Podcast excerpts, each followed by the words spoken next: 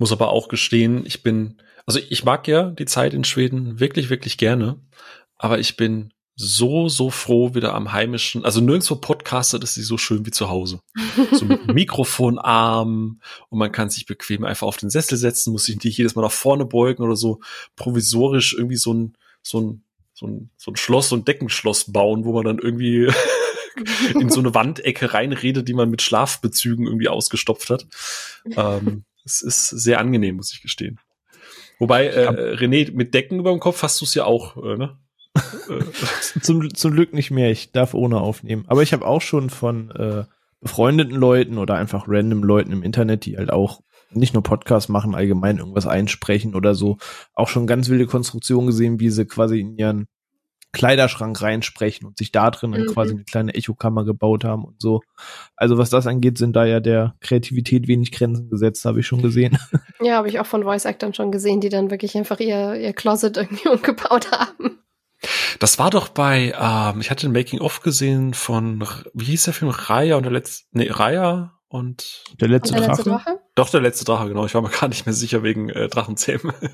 ähm, äh, Raya und der letzte Drache, da hatten noch die Voice Actors auch erzählt, weil der ganze Film ist ja in Remote Work entstanden und die haben dann tatsächlich zu Hause dann teilweise ihre Kleiderschränke umgebaut und äh, haben dann ihre Filmlines quasi in den Kleiderschrank gebrüllt. Stelle ich mir, glaube ich, auch ganz geil vor. So, vor allem, wenn du als Nachbar nicht weiß, äh, was da gerade abgeht. Warum, warum schreit der Mann da? Warum, mit wem redet der? Wow. So bei offener Balkontür gucken alle rüber so. Ja. Okay. Schreit der in seinen Schrank? Ja, aber ja. Ja der, der macht das für Geld. so geht's mir auch manchmal, nur dass ich kein Geld dafür kriege. Weil eine Freundin von mir, die schreibt ähm, eine fortlaufende Reihe von ähm, quasi Groschenromanen, also absichtlich, wirklich. Die im Kleiderschrank. Nee. ähm, Über Kleiderschränke. Nein, also die, die imitiert so ein bisschen John Sinclair damit und ähm, die hat angefangen, das quasi als Hörspiel aufzunehmen und ähm, ihr ganzer Freundeskreis ist so ein bisschen damit eingespannt inzwischen, inklusive ähm, der Familien der Freundeskreise. Also meine Mutter macht inzwischen die Erzählerin. Ähm, und ich nehme halt für sie dann auch immer mal wieder Lines auf. Und da sind dann halt auch wirklich so Sachen drauf wie, ähm, ja, unter Laienspitze Aufschrei. Und ich so, ich kann dir das leider nicht aufnehmen, weil ich wohne zwischen zwei sehr gebrechlichen Rentnern und ich möchte denen keinen Herzinfarkt verpassen. Aber vielleicht hören die das ja dann nicht mehr. Äh, die Wände sind sehr dünn. Na gut. Oh, apropos Wände, ich, ich muss leider jetzt noch eine Story auspacken. Ähm, ich habe ja früher bei, äh, früher waren wir ja quasi alle unter einem Dach. Das heißt, äh, meine Eltern, meine Großeltern. ja. ja. genau, wie so eine Sitcom. So, so drei Generationen unter, in einem Haus. Damals habe ich noch in, äh, äh, am Kaff am Rande von Karlsruhe, also in Baden-Württemberg gelebt. Und äh, wir, äh, irgendwann ist der Nachbar gestorben und da sind dann, ich weiß es nicht mehr, wer das war, irgendwie bekannte Tochter, I don't know. So, auf jeden Fall sind die da halt eingezogen. Äh, Vater, Mutter, Kind. Und äh, ich sag mal so, ähm, sie hatte ein bei, bei, bei einem Akt der Liebe, beim Vollzug, hatte sie ein sehr lautes Organ. Also so sehr, dass ähm, durchaus die Nachbarn auch immer genau wussten, aha, knickknack, ist wieder soweit. Ne? Äh, da, da wird vielleicht noch mal ein Brüderchen geschraubt. Und irgendwann ist daneben die Nachbarin auch verstorben und da kamen auch neue Leute mit rein. Und ähm, eines Abends war es dann so, dass meine Eltern und ich äh, im, im, im äh, Wohnzimmer saßen, wir haben einen Film geguckt und haben gesehen, scheiße, draußen ist Blaulicht. Was ist da denn los? Stand die Polizei vor der Tür. Ähm, und die neuen Nachbarn wussten natürlich noch nicht, dass die anderen oh Nachbarn oh äh, sehr laut äh, ähm, kopulieren und dachte, das ist häusliche Gewalt. Und dann wurde da quasi nachts die Streife aufgefahren mit, glaube ich, zwei oder drei Polizeiwagen und äh, vielen Kollegen und Kolleginnen der, der Polizei, die dann an der Tür klopften mitten in der Nacht ähm, und äh, quasi wegen ja, äh, Verdacht auf häusliche Gewalt quasi so ein bisschen ruppig da inter, äh, äh, Coitus interruptus betrieben haben. Äh, seit danach waren dann immer alle Fenster zu und man hat sie nicht mehr beim Liebesakt gehört. Aber ähm, ja, es ist äh, erinnert mich mit dünnen Wänden sehr daran. Also immer dran denken, ne? es muss nicht immer Gewalt sein. Manchmal haben vielleicht Leute auch einfach nur Spaß, bevor er die Polizei ruft. so. Und was habt ihr so am Wochenende gemacht oder geschaut? 20 Folgen Attack on Titan. Uh. Wie weit bist du? Du wolltest, du warst ja nicht so 100% begeistert, ne? Aber du wolltest das jetzt durch. Ja, aber Also- ist, ja, ist jetzt umgeschwenkt. Jetzt geil. Jetzt Ähm. wollte gerade sagen, bist du jetzt so drin, bist du jetzt im Flow. Also jetzt bin ich in dem Moment, wo alle immer sagen, wow, krasser Mindfuck, der da passiert, mega krass. Ähm, die, die Anlaufzeit ist wirklich lang, sehr lang. Mhm. Eine ganze Staffel Ist eigentlich zu gar lang. nicht dein Ding, ne? Ist ja gar nicht dein Ding. So, ey, nach 500 Folgen wird's gut. Ja, der, der Anfang ist halt richtig nice. Dann hat's halt so eine durchhängende Mitte, die dich aber immer mal wieder anfüttert. Also es wird halt immer geteased mit, pass auf, da passiert schon noch was krasses. Und du kriegst schon immer so ein bisschen was eingestreut, damit es nie so ganz langweilig wird. Aber es braucht halt ein bisschen, um aus dem Knick zu kommen. Aber jetzt bin ich am Punkt, wo es einfach nice ist. Wo kann man das eigentlich aktuell sehen? Ich müsste Crunchyroll hat's weiterschauen. komplett von der ersten Folge an. Ist, glaube ich, Mhm. der einzige Streaming-Dienstleister, der es jetzt gerade hat. War kein niemand, der die Rechte da abgegeben, Anime on Demand ist krachen gegangen. Dann müsste Crunchyroll in unserem äh, Raum, glaube ich, gerade der einzige sein, der es hat. Dafür Hast du nicht aber mal bei. Netflix? Spinne ich da? Die Ja, das war bei Netflix. erste, die Staffel, gab es mal bei Netflix, ja. Ja, da habe ich sie gesehen. Ah, das ist, ich wollte das immer mal reingucken, aber jetzt hat sich ja Crunchyroll, naja, mal gucken. Irgendwann mal. Also jetzt, also wenn sogar René da jetzt, äh, der, der alte Grummelkopf sogar äh, begeistert ist, dann muss ich vielleicht doch mal irgendwann mal reingucken. Und Sophia, du, du hattest irgendwas auf Disney Plus entdeckt, ne? Wo ich äh, tatsächlich noch nicht reingeschaut habe, Ähm, nachgeschaut ich habe ich hab gestern auch so ein bisschen Filmnachmittag gemacht, so wie du auch. Hab mit Pig angefangen. ähm, Unabgesprochenes, lustiges Timing, Ja. oder? Das Ja. war ein guter Pick. nee, und ähm, dann wollte ich eigentlich The Witch gucken. Ähm, für eventuell zukünftigen Gebrauch. Hab dann die ersten äh, paar was Minuten. genau brauchst du davon? Also so den, den, den, den Part, wie du besessen wirst, oder der Part, wie du Leute, äh, oder was genau? Nein, aus Gründen von, von welchem Studio das ist und so. Ah, ah, ah, Ähm, ah. mhm, mhm. Versteckter Teaser und so. Ähm, nee, und konnte dann die ersten paar Minuten schon überhaupt nicht. Ich habe die nicht durchgehalten und dann habe ich gesagt, mm, irgendwas thematisch ganz anderes, irgendwas, irgendwas, irgendwas Witziges oder so. Hab dann irgendeinen Film aufgemacht, den ich schon tausendmal geschaut hatte und dann hatte ich darauf auch keine Lust und dann saß ich so dran, hm. Okay, was schlägt Disney Plus mir denn vor, dass ich mögen könnte? Ah, super deprimierende Dramen. Okay, einen Horrorfilm. Pff, Spione undercover. Ja, okay. Spione undercover. Ähm, Animationsfilm von Blue Sky, die es ja leider nicht mehr gibt. Und der ist irgendwie, ich hatte damals das Kinoplakat gesehen bei uns und habe mir nur gedacht, pff, okay, ist wieder irgend sowas total dämliches, animiertes, was halt irgendwo hinten runterfällt. Aber eigentlich zu Unrecht. Der ist total zu Unrecht hinten runtergefallen, weil ich finde den tatsächlich extrem sympathisch. Es geht halt quasi um einen Superstar-Spion, der so einen Status hat wie in James Bond, nur halt in noch famer. Und der, Aus dem Powers quasi. ja, nur in, nur in, in cool. Ey, ey, so, ey, ey. Das habe ich, das hab ich nicht gehört. Ey. Ey, Sophia, also jetzt weißt du erst Nightmare, weißt du, Nightmare Alley, ich kann das alles ab. Ich kann viel ab. Sogar, weißt du, Ralf hat ja auch schon gesagt, so von wegen, wie krass man unterschiedliche Filme wahrnehmen kann. Aber ey, Austin Powers, Sophia, Ey, das irgendwo ist ist eine Grenze. heilig. Ich habe nicht gesagt, dass ich Austin Powers uncool finde. Ich meine nur der Typ Spion, der Austin Powers ist, ist von Coolness-Faktor nicht zu vergleichen mit dem Spion in Spice in Disguise.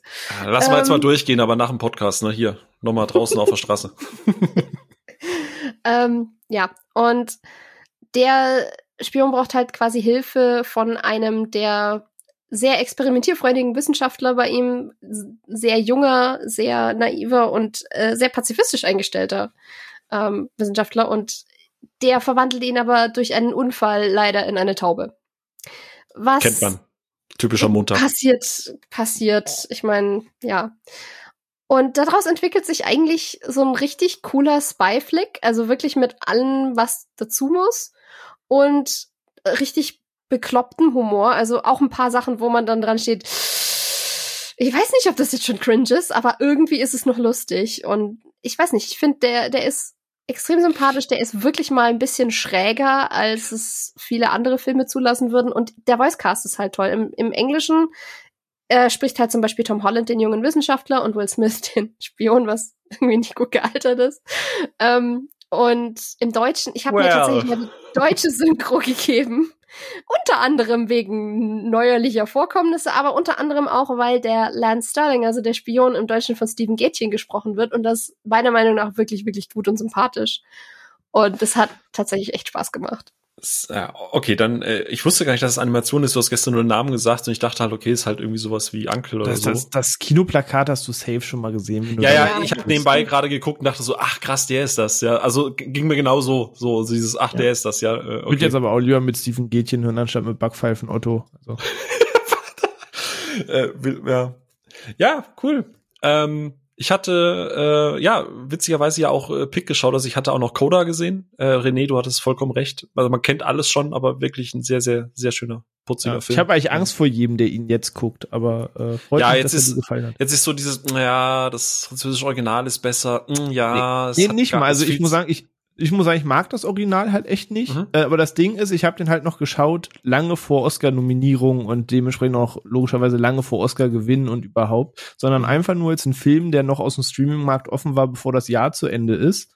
Und wenn man jetzt ihn guckt mit, ja, der war da nominiert, hat jetzt Oscar gewonnen und dies und das, da habe ich schon wieder fast Angst, dass so manche den jetzt nachholt, vielleicht zu hohe Erwartungen dran hat, Ja, weil weiß, am Ende des. Tages ne, macht der nix extra äh, exorbitant anders als andere Coming-of-Age-Filme. Der schlägt jetzt nicht tiefer in die Magengrube oder sonst was, sondern ist einfach so ein, wie nennt man so so liebevoll Slice of Life äh, Coming-of-Age-Film, der einfach ein gutes Gefühl macht. Ja. Äh, da darf man jetzt nicht erwarten, dass das der Film des Jahrhunderts ist, den man da sieht, der jetzt die Preise abräumt. Das ist Äh, einfach da nur hatte ich schon Angst vor der zu Film. hohen Erwartungen, aber es ist einfach ein Ja. schöner Film. Genau. Und ich finde das auch vollkommen okay, dass du mal so in, in Anführungsstrichen Indie oder so kleineren Produktionen hast, die halt einfach auch mal nicht vier Stunden lang Weltschmerz in ein Wallpaper packt, das sich ab und zu bewegt. da denke Ja, ich auch eben. wieder an. René. Genau. Ja, Genau. stimmt. Äh, Quiet Place 2 ist dann noch gelaufen und äh, tatsächlich eben auch Pick und ohne Scheiße, ich habe es gestern in der Gruppe ja schon geschrieben und da haben wir auch wieder das Thema Erwartungen. Gott, wie gut ist Pick bitte? Was für ein unfassbar fantastischer Film. Ich glaube, einer der besten Filme, die ich die letzten Jahre gesehen habe. Ich bin komplett hin und weg. Und ich habe danach dann auch den Trailer geschaut und dachte mir so, ich glaube, ich war irgendwie ganz froh, dass ich den Trailer nicht geschaut habe, was aber auch irgendwie passend ist zum heutigen Thema. Denn wir haben wir wieder eine Quo Vadis Folge. Also heute geht's mal, heute ist mal wieder recherchiert, heute ist mal wieder seriös. Da reden wir nicht über komische Stories aus unserem Leben. ähm, nee, aber prinzipiell genau reden wir heute über das Thema Marketing, Filmmarketing und gerade vor allem über das Thema Trailer. Äh, Trailer haben ja eine sehr ja, bewegte äh, Vergangenheitsgeschichte hinter sich und ja, nachdem Onno heute da äh, nicht da ist, habe ich mir gedacht, weißt du was, jetzt druckt jeder auch mal ein paar Wikipedia-Seiten aus und die lesen wir einfach mal abwechselnd vor, oder? Habt ihr Bock? Habt ihr Bock, oder? Macht damit. Ja, ja. Ja, Ja, sehr quasi Poetry Slam nur mit Wikipedia-Ausdruck.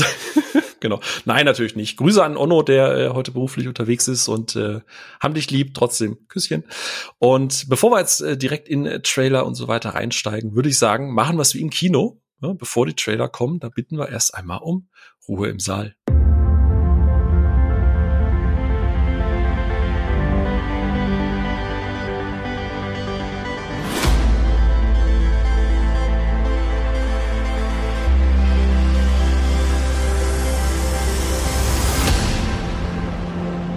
Da sind wir doch wieder. ähm, ein Punkt, warum es schade ist, dass jetzt Onno auch nie, unter anderem ne, einer der Punkte von vielen, warum es schade ist, dass Onno heute natürlich nicht da ist.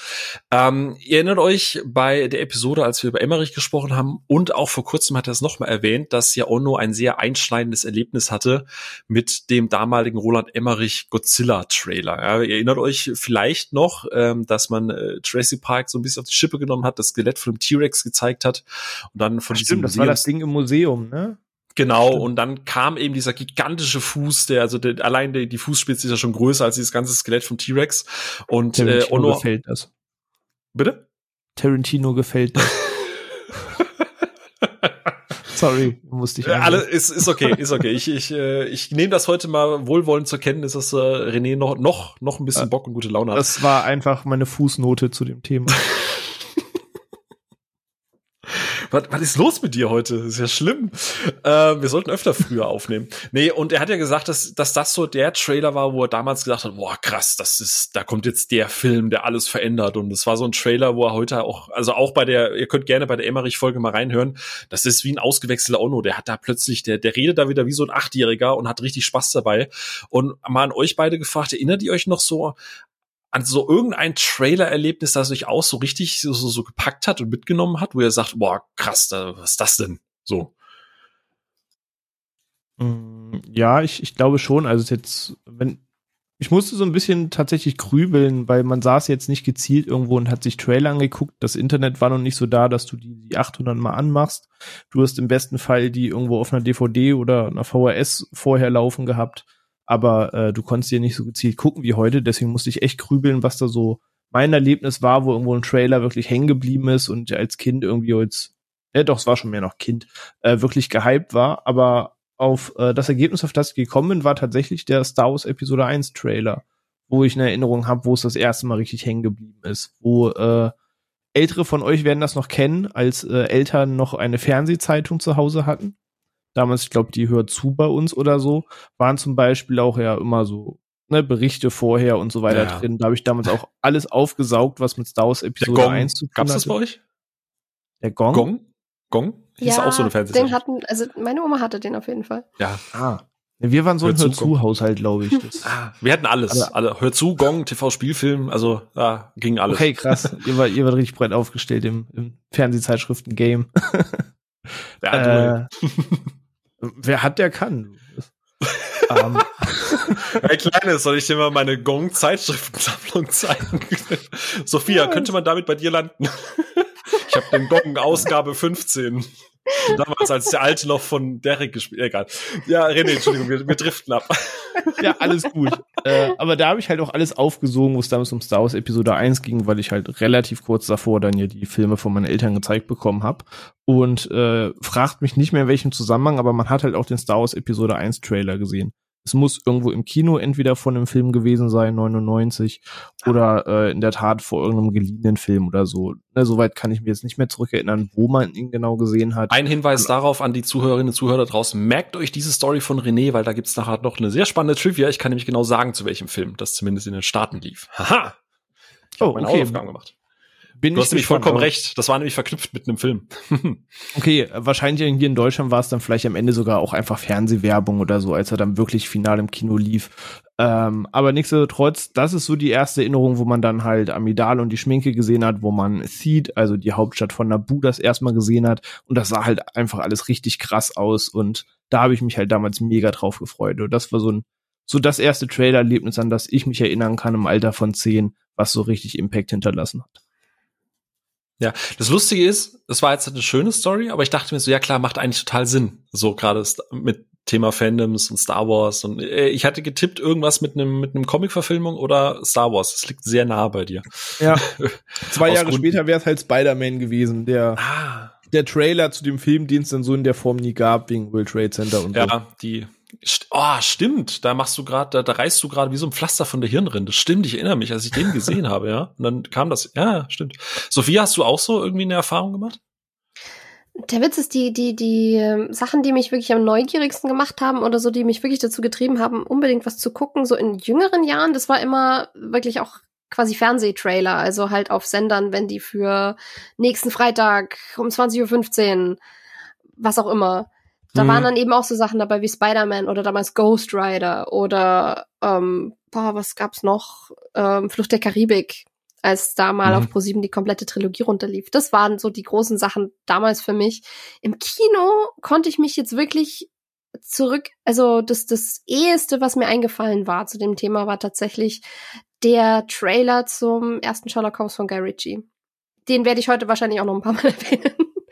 ähm, aber das war das erste Mal, dass ich auch erlebt habe, dass ein Trailer so krass auf die Musik geschnitten war, rhythmisch.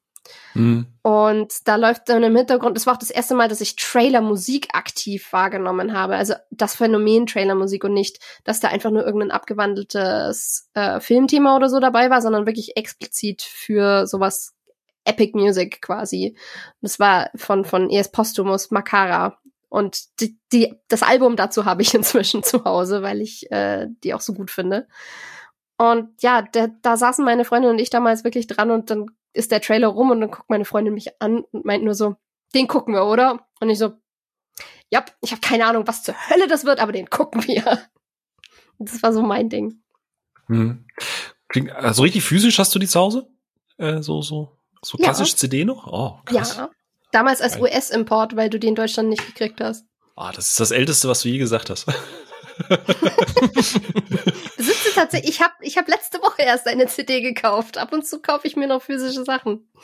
Ey, weißt du, weißt du, Austin Powers auf eine andere Weise uncool finden, aber noch physische CDs kaufen. René, was, was, was machen wir mit der Frau? Was machen wir denn hier?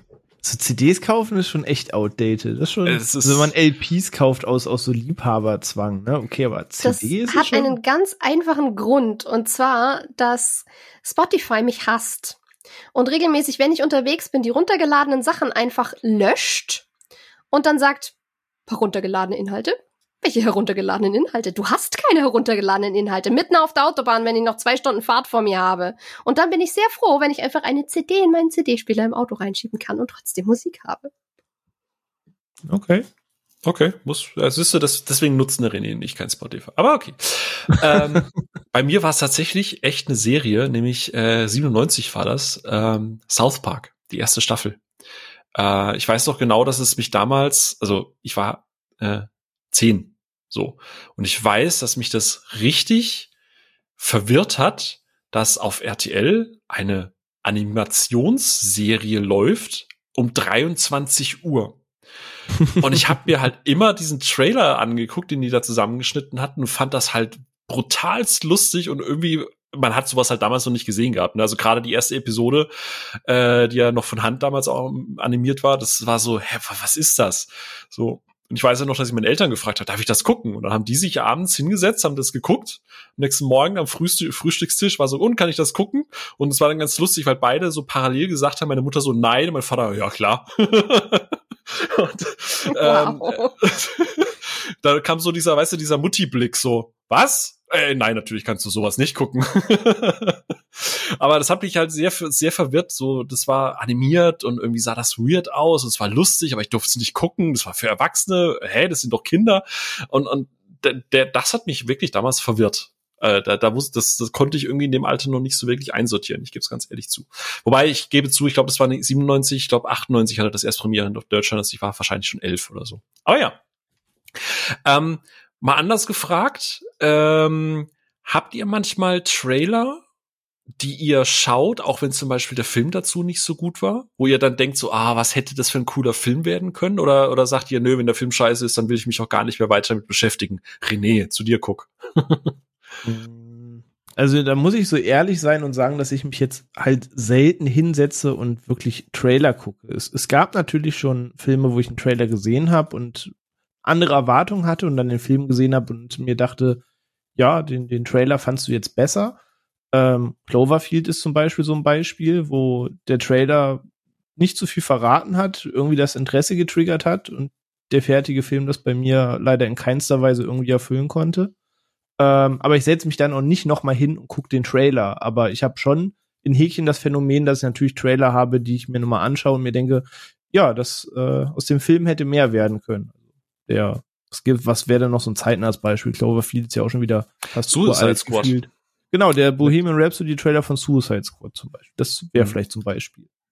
Ja, hätte ich jetzt tatsächlich auch genannt. Und ich weiß noch, dass ich den Trailer zu äh, Thor äh, Dark Kingdom tatsächlich ganz gut fand damals. Ich hatte tatsächlich Bock damals cool. auf, den, auf den zweiten Torfilm und der hatte ja auch mit dem Film am Ende auch sehr, sehr, sehr wenig zu tun. Aber da haben wir ja, welches war es? Mhm. Episode 2 hatten wir schon mal drüber gesprochen mit der Miriam. Genau, genau, richtig. Ähm, ja, Sophia, hast du da noch irgendwie sowas, wo du manchmal so zurückgehst und sagst, ah, wenn der Film doch nur annähernd so gut gewesen wäre? Ähm, ja, also Suicide Squad natürlich. Ich glaube, das ging wirklich allen so. Ähm, und was mir noch spontan einfallen würde, wäre Downsizing. Weil ich damals den Trailer gesehen habe, ich gedacht, das sieht so cool aus. Ich bin so gespannt, was sie mit dieser Prämisse machen und diesen mhm. vielen Perspektivspielereien und was weiß ich was, weil ja um nicht zu lange vorher kam ja auch Ant-Man und so raus und die haben ja wirklich viel gemacht mit diesem Perspektivwechsel und dann kam Downsizing und hat halt nichts damit gemacht, der Film. Also ich war, das ist wirklich eine meiner großen Filmenttäuschungen. Komischerweise. Ich hatte keine großen Erwartungen an denen. Ich war nur einfach super gespannt. Mhm. Und das wurde dann aber so massiv enttäuscht, weil sie im Endeffekt, du hättest so viel Cooles machen können und dann lief es im Endeffekt nur darauf raus, dass du trotzdem einfach normal große Sets mit normal großen Leuten hattest und ganz ab und zu mal einen übergroßen Prop und das war's. Alles andere war ja, ne. Der, hat mich einfach super enttäuscht und im Trailer sah es aber einfach so vielversprechend aus und so cool und witzig ja. und ja. Ne. Downsizing war dieser Film mit Christoph Waltz und mit Damon und so ja. weiter, ne? Ja. Ich erinnere mich, dass ich irgendwie gesehen habe und nach dem Trailer irgendwie von was anderem ausgegangen bin, dass es irgendwie mehr nach Komödie aussah, am ja, Ende genau. das aber irgendwie ein bisschen tragischer und satirischer war und ja, das, das, der, der fertige Film kann sich halt nicht so recht entscheiden, was er sein will, hatte ich immer das Gefühl. Der ist nicht wirklich witzig, er ist irgendwie nicht, also war mir zumindest nicht ging nicht tief genug, um wirklich ein vollblütiges Drama zu sein. Und dann dümpelte der so irgendwo in der Belanglosigkeit vor sich hin und hat halt nicht mal mit dem optischen irgendwie was Spannendes gemacht. Und dann war es für mich halt rum. Hm. Ich habe mich letztes Mal wieder dabei erwischt, wie ich den ersten Teaser-Trailer zu äh, Spider-Man 3 geguckt habe, von Raimi damals. Ähm, der anfängt mit diesem, mit diesem Shot, wo quasi das äh, das rote Kostüm dann schwarz wird und Spider-Man dann oben auf mhm. dem Kirchturm sitzt. Ne? Was, ihr, was du dann später im, Tra im Film siehst, dass das halt irgendwie so ein Post äh, oder äh, Reshoot-mäßig dann irgendwie noch reingedrückt wurde, aber hat halt so die Stimmung ziemlich cool gemacht äh, und, und, und gerade was danach auch zusammengeschnitten wurde, äh, lag halt der der Fokus sehr stark auf dieser ganzen Venom-Geschichte. Äh, aber äh, wir haben ja über Spider-Man schon mal gesprochen, aber hatte halt dann am Ende auch ja irgendwie sehr sehr wenig mit dem Film per se zu tun. Ähm, aber äh, ich habe das tatsächlich sehr, sehr oft, dass manchmal, wenn du auf YouTube unterwegs bist, so diese Trailer-Spirale und denkst, oh, ja krass, scheiße, ich erinnere mich damals noch an, an den Trailer und habe dann, wie gesagt, bin dann bei Spider-Man 3 halt nochmal gelandet, dachte so, ach ja. Guck mal, wie schön es doch können. ist, dass der Trailer uns nicht die Tobey Maguire Tanzszene schon verraten hat, oder nicht so. Ja, so, schön, da konnten wir uns richtig mal. Ja. Gleich positiven Effekt im Kino, das kanntest du noch nicht. So. Ich ja. gerade, ob das im, im Fernsehtrailer auf Pro7 damals dann drin war. Ich meine nämlich schon. Ich glaube, da kam die Szene vor. Aber sie hat mich nicht abgeschreckt. ich überlege tatsächlich gerade noch, ähm, welcher ist denn der letzte äh, Transformers-Film mit hier? Ähm Boah, ich bin nach nach dem Schauspielerwechsel bin ich ausgestiegen, muss ich gestehen. Danach habe ich sie nicht mehr weiter. Nach welchem Schauspielerwechsel? Nach Shia LaBeouf oder nach Megan Fox? Äh, ach so, die wurde auch ausgewechselt. Nee, nach äh, Shia LaBeouf kam, glaube ich, Mark Wahlberg. Mark Wahlberg, ja. Genau, den mag ich ja eigentlich gern, aber ich fand Transformers davor schon scheiße. Und wenn man da jetzt anfängt, noch an den Schauspielern rumzurödeln, das, das war für mich alles wenig vielversprechend. Aber ich glaube, der letzte war doch irgendwas in der Ritterzeit oder so. Genau, genau das. das. Immer so nebenher und, und mitbekommen. Und ich weiß so, da haben sie damals auch Sir Anthony Hopkins äh, im Trailer und sie haben in diesen kompletten ersten Trailer so richtig episch aufgezogen. Ne? So, oh, und dann reist du durch die Zeit und du hast Merlin. So, ne? Genau, du hast Merlin und du hast Nazis und du hast Sir Anthony Hopkins als so Landlord und so ein Scheiß. Hey, cool. Die heilige Dreifaltigkeit. Nein, du aber du hast halt so und Nazis und Sir Anthony Hopkins und Sir Anthony Hopkins. So, jetzt, äh, das sind drei äh, Wörter, die ich auch nie im Satz zusammen tun wollte. Nein, aber es hat halt so diesen Eindruck gemacht, als hättest du irgendwie so eine Abenteuerkomponente irgendwie mit drin. Und ich, ich wusste, es ist natürlich der, der fünfte oder sechste oder achte oder zwölfzigste Teil von Transformers und ich wusste, dass es halt trotzdem wieder scheiße wird. Aber es war so, ich gucke mir diesen Trailer so an und denk so, ey, ich glaube, die versuchen mal was Neues und so in der Geschichte oder in der Zeit zurückreisen und schauen, wie Transformers quasi in zeitgeschichtlichen Epochen und das fände ich, glaube ich, schon geil. Und dann war es am Ende die Intro-Sequenz vom Film und nach fünf Minuten hat es nie wieder irgendwas damit zu tun. Und es war so, oh fuck. Aber der Trailer an sich, der, der ist eigentlich schon ganz cool. Ja, aber, so. aber ist das am Ende gut oder ist das schlecht? Also den gleichen Trick hat ja äh, der zweite Guardians of the Galaxy Film ja auch gefahren, wo du einen Trailer siehst mit einer Schlacht, wo du denkst, ja, okay, krass, das ist bestimmt der Climax des Films. Mhm. Und die nehmen da schon irgendwie Höhepunkte voraus. Und am Ende ist alles, woraus der Trailer bestand, die ganze Anfangssequenz, in der sogar noch die Namen eingeblendet sind und so weiter. Und danach ja. startet eigentlich erst der Film. Also mhm. wenn das richtig gemacht ist, finde ich das eigentlich auch wiederum ganz smart. Ja, aber das Schlacht ist halt irgendwie noch was anderes als so eine zeitgeschichtliche Gesamtepoche. Also ja, ich, ich ja. weiß, was du meinst und du hast vollkommen recht. Also wenn so so Expectation Subversion, ja, also so ein bisschen äh, der Episode 8 der der Trailer. ich meine, bei Episode 8 dachte ich halt auch, das wäre ein guter Film, ne? Also ja, eben. oh. so, jetzt haben wir alle wieder vergrault. Ähm, aber apropos schlechte Filme, gute Filme, schlechte Trailer, gute Trailer habt ihr schon mal einen Trailer gesehen und habt euch bewusst dafür entschieden, nicht in diesen Film ins Kino zu gehen oder vielleicht generell diesen Film zu gucken, äh, weil der Trailer halt einfach so scheiße war, dass ihr im Nachhinein, wo ihr den Film dann geguckt habt, euch gedacht habt, ja fuck, eigentlich hätte ich den echt gerne im Kino gesehen. Der war nämlich eigentlich richtig, richtig gut, Sophia. Hattest du da mal sowas? Mm, also zuletzt war das, glaube ich, für mich so, da kamen halt noch Nebeneffekte mit dazu, war halt Shang-Chi. Da habe ich mich wirklich geärgert, dass ich den nicht im Kino geguckt habe. Ähm, was einmal am Trailer lag, weil er halt der typische Marvel-Trailer war irgendwie. Also halt, ich weiß auch nicht, der, der Trailer hat den Film trotz aller Ankündigungen und so, so aussehen lassen, als wäre es wieder einfach das typische Marvel-Gedöns, was es für mich tatsächlich letztendlich nicht war. Und ich hatte super viel Spaß mit super vielen Elementen von diesem Film, aber irgendwie kamen die im Trailer halt nicht durch. Was einerseits gut ist, weil das wieder bedeutet, er hat ausnahmsweise mal nicht direkt alles verraten, aber mhm. es hat halt auch mir dann dieser Ansporn gefehlt, zu sagen, okay, ich bin, ich bin gerade in so einem gewissen, in so einer gewissen Marvel-Erschöpfung drin, mhm. aber ich gehe trotzdem, weil der wird anders. Der Trailer war halt eine komplette Blaupause, ne? Von allem, ja. was du halt Marvel-sättig bist und. Richtig. Aber Blaupause Trailer, hm, ich glaube, da haben wir nachher noch ein Thema dazu. Ne? Ja. Ne? aber René, hattest du auch sowas mal mit ähm, dass du mhm. bewusst gesagt, also ich meine, du bist jetzt eh nicht der, der für jeden Film direkt ins Kino rennt oder rannte, aber hast du mal so im Nachhinein den Arsch gebissen und gesagt, fuck, irgendwie hätte ich das gerne für großen Leinwand gesehen? Nee, nee, tatsächlich, also ich musste ehrlich sein und sagen, nein, eigentlich nicht. Es, es gab schon Trailer, die ich wirklich scheiße fand, äh, ohne Frage, auch zu Filmen, die mich prinzipiell interessiert haben, aber es ging noch nie so weit oder ich habe mich noch nie so weit beeinflussen lassen, dass ich gesagt habe, oh nee, da, das guckst du jetzt nicht. Am Ende habe ich es drauf ankommen lassen und es hätte fast das Erlebnis gegeben, dass ich nicht ins Kino gegangen wäre, aber am Ende auch da habe ich dann doch wieder auf mich selbst gehört. Und das war zu Drive. Ähm, also ah, der mhm. Reffen Drive. Ich finde, der Trailer ist ganz große Kacke, weil das sieht aus wie ein billiges Fast and Furious Knockoff mit Ryan Gosling in der Rolle. Und der Trailer geht in eine vollkommen falsche Richtung eigentlich und hat, mhm. wenn man jetzt Drive kennt, wenig mit Drive am Ende des Tages zu tun.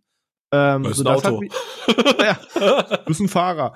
ähm, und ziemlich krasser. Also das hat mich mal ein bisschen die Irre geführt, aber am Ende des Tages habe ich trotzdem auf mein Gefühl gehört. Also es hat noch nie einen Trailer geschafft, dass ich mir jetzt den Film doch nicht angeguckt habe. Weil man auch so wohlwissend ist, dass ein Trailer auch immer mal ein falsches Bild im Zweifel vermitteln kann. Ja. Bei mir wäre es fast so weit gewesen, mal. Ich äh, da muss ich äh, kurz mal, sie ist jetzt gerade gar nicht da, aber muss ich muss ich Kim danken und ich glaube, Sophia wird wahrscheinlich gleich wissen, von was ich rede. Es gab mal einen Trailer zu einem Guy Ritchie Film, der dessen, der erste Trailer, der rausgekommen ist, bevor sie dann gemerkt haben oder am Marketing auch noch mal so ein bisschen was verändert haben, aber der erste Trailer, der zu King Arthur Legend of the Sword rausgekommen ist, war so unendliche große Scheiße, dass ich wirklich gesagt habe, ich will den nicht gucken. Der lief halt im Kino wirklich ständig rauf und runter, obwohl es schon weitere, deutlich bessere Trailer gab. Aber der erste hat halt noch versucht, King Arthur so als richtiges Geschichtsepos aufzuziehen. Die haben das richtig bierernst erzählt. Äh, später haben sie ja Trailer rausgebracht, wo ja diese Sequenz da ist, wo Charlie Hannem die erzählt, was mit den Wikingern vorgefallen ist. So. Und der Trailer ist natürlich super, weil er halt diesen Vibe von, von Richie halt komplett mitnimmt. Aber der allererste Trailer zu King Arthur Legend of the Sword ist halt wirklich wie so ein Geschichtsepos, das von jedem Dulli hätte äh, gemacht werden können. Gerade zu einer Zeit, wo ja, glaube ich, zwei Jahre zuvor schon, schon mal ein King Arthur-Film irgendwie, glaub, im Kino kurz lief. Und es war so schlecht, dass ich eigentlich nicht rein wollte und Kim hat dann gesagt, das ist aber Guy Ritchie. So, ja, aber es war auch zu der Zeit, wo ich noch nicht so der Guy Ritchie-Fanboy war. Und dann hat sie mich da wirklich an den Haaren reingezogen und am Ende habe ich ihr auf, auf Knien gedankt und habe echt gesagt, ey, danke, dass du mir den Film gezeigt hast, weil er, ich glaube, jeder weiß, der uns zuhört, dass ich ein Riesenfan von King Arthur bin.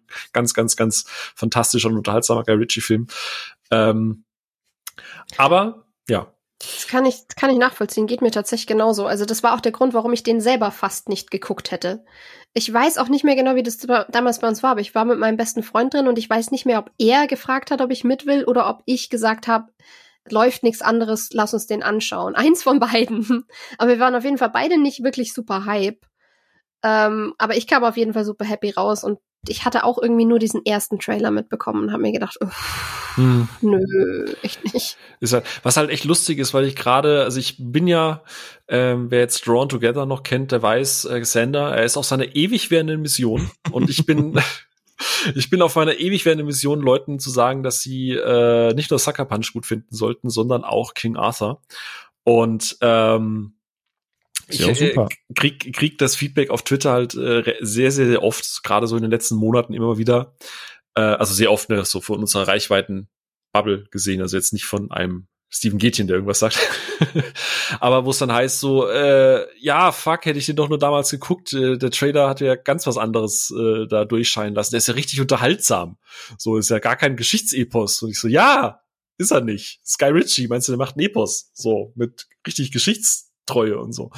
Aber äh, ja, ansonsten, Sophia, weiß ich, hast, habt ihr generell gefragt, kennt ihr noch irgendwie Trailer? Also jetzt unabhängig, ob ihr dabei für uns Mal Habt ihr gesehen, schon mal ja. Trailer Ja. gesehen? Ja. Habt ihr schon mal Trailer wir. gesehen? Habt ihr schon mal Eminem in seinem Trailerpark gesehen? Nein. Ähm, aber so Trailer, wo ihr denkt, boah, die sind richtig scheiße, obwohl der Film eigentlich gut ist. Also René hat gerade Drive gesagt. Habt ihr da noch irgendwie Filme, wo ihr sagt, Shazam würde ich da mal noch Oh, ja. einwerfen. oh Wo ich beim Trailer auch dachte, oh, ihr versucht jetzt auch so, so ein äh, Big äh, Konzept mit haha, kleiner Junge, großer Junge und Körper vertauscht und ist jetzt alles witzig und äh, Guardians war gerade durch und wir müssen jetzt auch so eine Slapstick-Nummer machen und da gab es irgendwie im Trailer diese Szene an der Tankstelle oder dem Kiosk oder was das war. Da hat bei mir einfach gar nichts gezündet. Ich fand das ganz fremdschämend schlimm und habe den Film irgendwann auf der Couch dann zu Hause gesehen und festgestellt, dass es sehr herzlich eigentlich wirklich schöner Film ist. Kann Aber Shazam, der fällt mir gerade, wo drüber sprechen, noch ein. Den fand ich in der Tat als Trailer auch echt murks. Ja, fühle ich. Ich, ich habe jetzt einfach tatsächlich so in Vorbereitung mal ein bisschen Trailer durchge... bin ein paar Trailer durchgegangen von eben ähm, Filmen, die ich sehr gerne mag. Und ich weiß nicht warum, aber ich kam aus irgendeinem Grund auf Abraham Lincoln Vampire Hunter. Und habe mir den ersten Trailer Okay. von dem mal angeguckt. Nice, und nice. großer Gott ist dieser Trailer eine Grütze. Also, der Film ist kein filmischer Meilenstein. Wirklich nicht. Der Film ist spaßig und bekloppt und irgendwo ein bisschen trashig, aber eigentlich auch gut geschauspielert und die Effekte sind ziemlich nice und die Action ist gut und es ist ein Ist sehr, das so Van solider Film. Helsing-Style, äh, was das Trash-Level angeht? Der Trailer? Nee, nee, generell der Film. der- ähm, ich würde sagen, jein. Also, Sehr gut, ich danke. weiß auch nicht. Er, er, er schlägt einen klein bisschen mini, minimal ernsteren Tonfall an als Van Helsing. Ähm, und kriegt den auch ein bisschen besser umgesetzt als Van Helsing. Aber so im Großen und Ganzen kannst du einen ähnlich bekloppten Spaß mit dem haben wie mit Van Helsing. Hm. Es ist halt, es ist Abraham Lincoln, der Vampire jagt. Also mit es ist Dominic besser- Cooper als Vampir, also es der ist- sein Mentor ist. Aber es es ist ist großartig. besser als dieser Dracula sonst was, der zu der Zeit erschienen ist. Oder dieser Hänsel und Gretel Film, der auch irgendwie Murks war. Aber da Den- ist tatsächlich Vampire Hunter schon der bessere. Also Ja, den Hänsel mag und ich Gretel tatsächlich auch. mag ich sehr gern. Oh, Also wenn, okay, okay. also ich kann nur aus meiner Erfahrung ähm, sprechen, ich mag beide ziemlich gleich gern, obwohl ich Abraham Lincoln ein bisschen lieber mag noch. Okay. Aber es schlägt, finde ich, in eine ähnliche Kerbe. Und der ist halt viel hochwertiger und unterhaltsamer gemacht, als der Trailer ihn aussehen lässt. Also der Trailer sieht wirklich, wirklich billig und trashig aus. Also wenn ich den Trailer nur ge ähm, gekannt hätte, hätte ich den Film wahrscheinlich nicht geschaut. Hm. Mir fällt noch Dings ein, ähm, Cabin in the Woods. Ähm, weil der Trailer zu Cabin in Ja. the Woods, ähm, der hat ja den Film tatsächlich als bierernsten Teeny Cab äh, Haunted Cabin Slasher äh, quasi inszeniert. Wobei man da natürlich jetzt wieder fragen, also dadurch war der Trailer halt super scheiße, aber die Ja, Frage aber ist, das ist das halt ja smart? Ne? war, ja. Ja, also, genau. also wird ja immer noch wen geben, der ihn nicht gesehen hat und vielleicht immer noch nachholt. Also, aber ich sag mal, in dem Film darfst du den Kniff nicht verraten. Ja.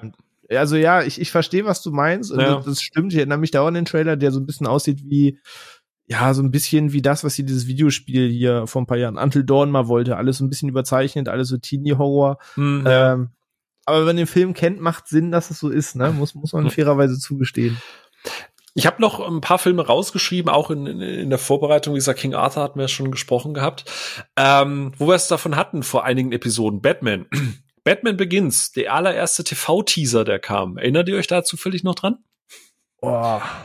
Da lief Nee. Nickelback Oh, äh, im Score. Und du hast halt, das sah halt so aus, als wäre, äh, wie heißt, wie heißt die Holmes, Holmes mit Vornamen? Äh, Ka- Katie Holmes? Katie. Katie. Ja, die hat mehr Screentime als Batman und hinten dran läuft Nickelback. Also wenn ihr da draußen mal Bock habt, schaut mal Batman Begins TV Teaser, vielleicht noch mit Nickelback hinten dran und schaut euch das. Das ist, also ich weiß, René, du bist ja, du bist ja jetzt eh nicht der Fan von der Nolan Trilogie, aber ich glaube, da sagst selbst du, das hat, wer auch immer das geschnitten hat, hat hoffentlich nie wieder einen Job bekommen. Nee, mit, mit, mit Nickelback vermarktet man einfach keine Filme. Das Chad Krügers Stimme durfte einmal Spider-Man vermarkten und das, das nick ich ab, aber ansonsten, nee, nee, nee, nee, nee. Ähm, ich hatte mir noch aufgeschrieben, ein heutzutage ein, eigentlich fast schon ein Action-Klassiker, Matrix. Ähm, der allererste Matrix-Trailer, auch da, wie gesagt, ihr seid gerne eingeladen da draußen, falls ihr die noch nicht kennt, schaut gerne mal allererster Matrix-Trailer. Der geht zweieinhalb Minuten und von diesen zweieinhalb Minuten hast du, glaube ich, 20 Sekunden Action und der Rest ist nur Dialog. Das, der Rest ist nur ein Zusammenschnitt von Menschen, die miteinander reden. Ähm, ich sag mal so, hätte ich den damals gesehen, den Trailer, wäre ich in alles gegangen, aber halt nicht in Matrix. Also der ist, der ist wirklich, wirklich, wirklich schlecht. Ähm, und auch ein Film, und jetzt kommen wir wieder zu dem Thema Kniff mit Cabin in the Woods. Äh, Woods, Woods. Cabin in the ähm, Woods. Edge of Tomorrow falls ihr ja, euch erinnert. Ja, ja, den habe ich tatsächlich neben noch zwei weiteren Filmen auch auf ja. meiner Liste, die eben mhm. dem Thema stehen. Ja, mhm. für aus, bin ich Weil bei dir. Der erste Edge of Tomorrow Trailer sieht halt wirklich nach einem strunzlangweiligen, so Battle of Los Angeles mäßigen äh, Action-Kriegsfilm aus, äh, der teilweise auch noch sehr auf Pathos und Drama setzt und halt nichts davon hat, was dieser Film eigentlich ausmacht und diesen ganz mhm. smarten Kniff, den der hat. Wie gesagt, ist natürlich cool, dass du nicht verrätst, was die Prämisse von diesem Film ist, aber du inszenierst und bewirbst das halt als klassischen Alien Private ja. Ryan Film so und es ist halt wirklich schlecht. Ja, vor allem in einer Zeit, in der 3D ja noch äh, so ein Thema war, dass alles zwingend aggressiv auf 3D vermarktet oh, ja. Mhm. wurde und du hattest irgendwie jedes Jahr so mindestens den einen Film, der irgendwie so auf Effekt hascherische 3D-Effekte eben gesetzt hat, damit du eben diesen Schauwert hast, obwohl ihn keiner so sehen wollte. Äh, und Edge of Tomorrow wirkt im Trailer nämlich nach genau diesem, so dieses 3D-Action-Chaos äh, des Jahres äh, was er dann halt nicht war. Aber ich, ich fühle komplett, was du sagst. Ich habe den auch bei mir auf der Liste stehen. Sehr gut. ähm, und ein Film, den ich wirklich, wirklich sehr, sehr liebe von äh, Martin McDonough äh, mit Colin Farrell und Brandon Gleason. Brücke sehen und sterben, beziehungsweise in Bridges.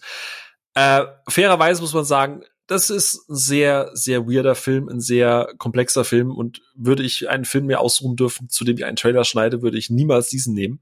Aber ich weiß nicht, ob ihr den mal gesehen habt. Ähm, also der Film ist ja schon sehr melancholisch und hat ja so eine sehr düstere Grundstimmung mit einem sehr, sehr, sehr perfiden Humor. Ähm, und Brücke sehen und sterben, der Trailer dazu lässt das Ganze wirken wie so eine goofy Buddy Cop Komödie, so ein bisschen wie The Nice Guys. Also erstmal, es ist eine Leistung, das so hinzubekommen, aber das ist, ich habe mir diesen Trailer angeschaut und dachte so, heilige Scheiße, wie sehr kannst du, also meine Deutschlehrerin würde mir eine 6 geben und sagen, Thema verfehlt. also der ist, der ist wirklich, wirklich übel. Und als letzten, ähm, den ich noch auf der Liste hatte, weil wir auch letzte Woche drüber gesprochen haben, das habe ich durch Zufall gesehen. Der erste Hellboy, der Trailer dazu. Was? Okay, das war der andere, der noch auf meiner Liste stand. Sehr, sehr gut. Ja. Die haben wirklich versucht, diesen Hellboy-Trailer so zu schneiden, als, äh, als wäre John Myers der Hauptcharakter des Films. Genau, und als wäre es ein Man in Black äh, Rip-Off, so mit dieser geheimen Untergrundorganisation und wir bekämpfen jetzt die, die, die, die Außerirdischen gefühlt. Also, der erste Hellboy-Trailer ist wirklich furchtbar. So, das hat gar nichts mit Hellboy zu tun es wirkt halt wirklich wie ein Rip-Off von Man in Black. Also, das ist echt, schlimm. Habe ich jetzt alle deine Filme auf der Liste erraten? Bis auf einen, ja. Oh. Ich bin also fertig. einer ist tatsächlich nach Hellboy Edge of Tomorrow Drive noch über. Das wäre Minority Report. Also gleich zweimal Tom Cruise in, in der Liste. Die ist ja nur mit Steven Spielberg. Aber auch der, wenn man äh, sich da mal den ersten Trailer von anguckt, womit der Film dann vermarktet wurde, ähm, jeder kennt ja schon das Meme aus diesem Taken 3 äh, Ding, wo der da über den Zaun hüpft in 800 Schnitten und so weiter.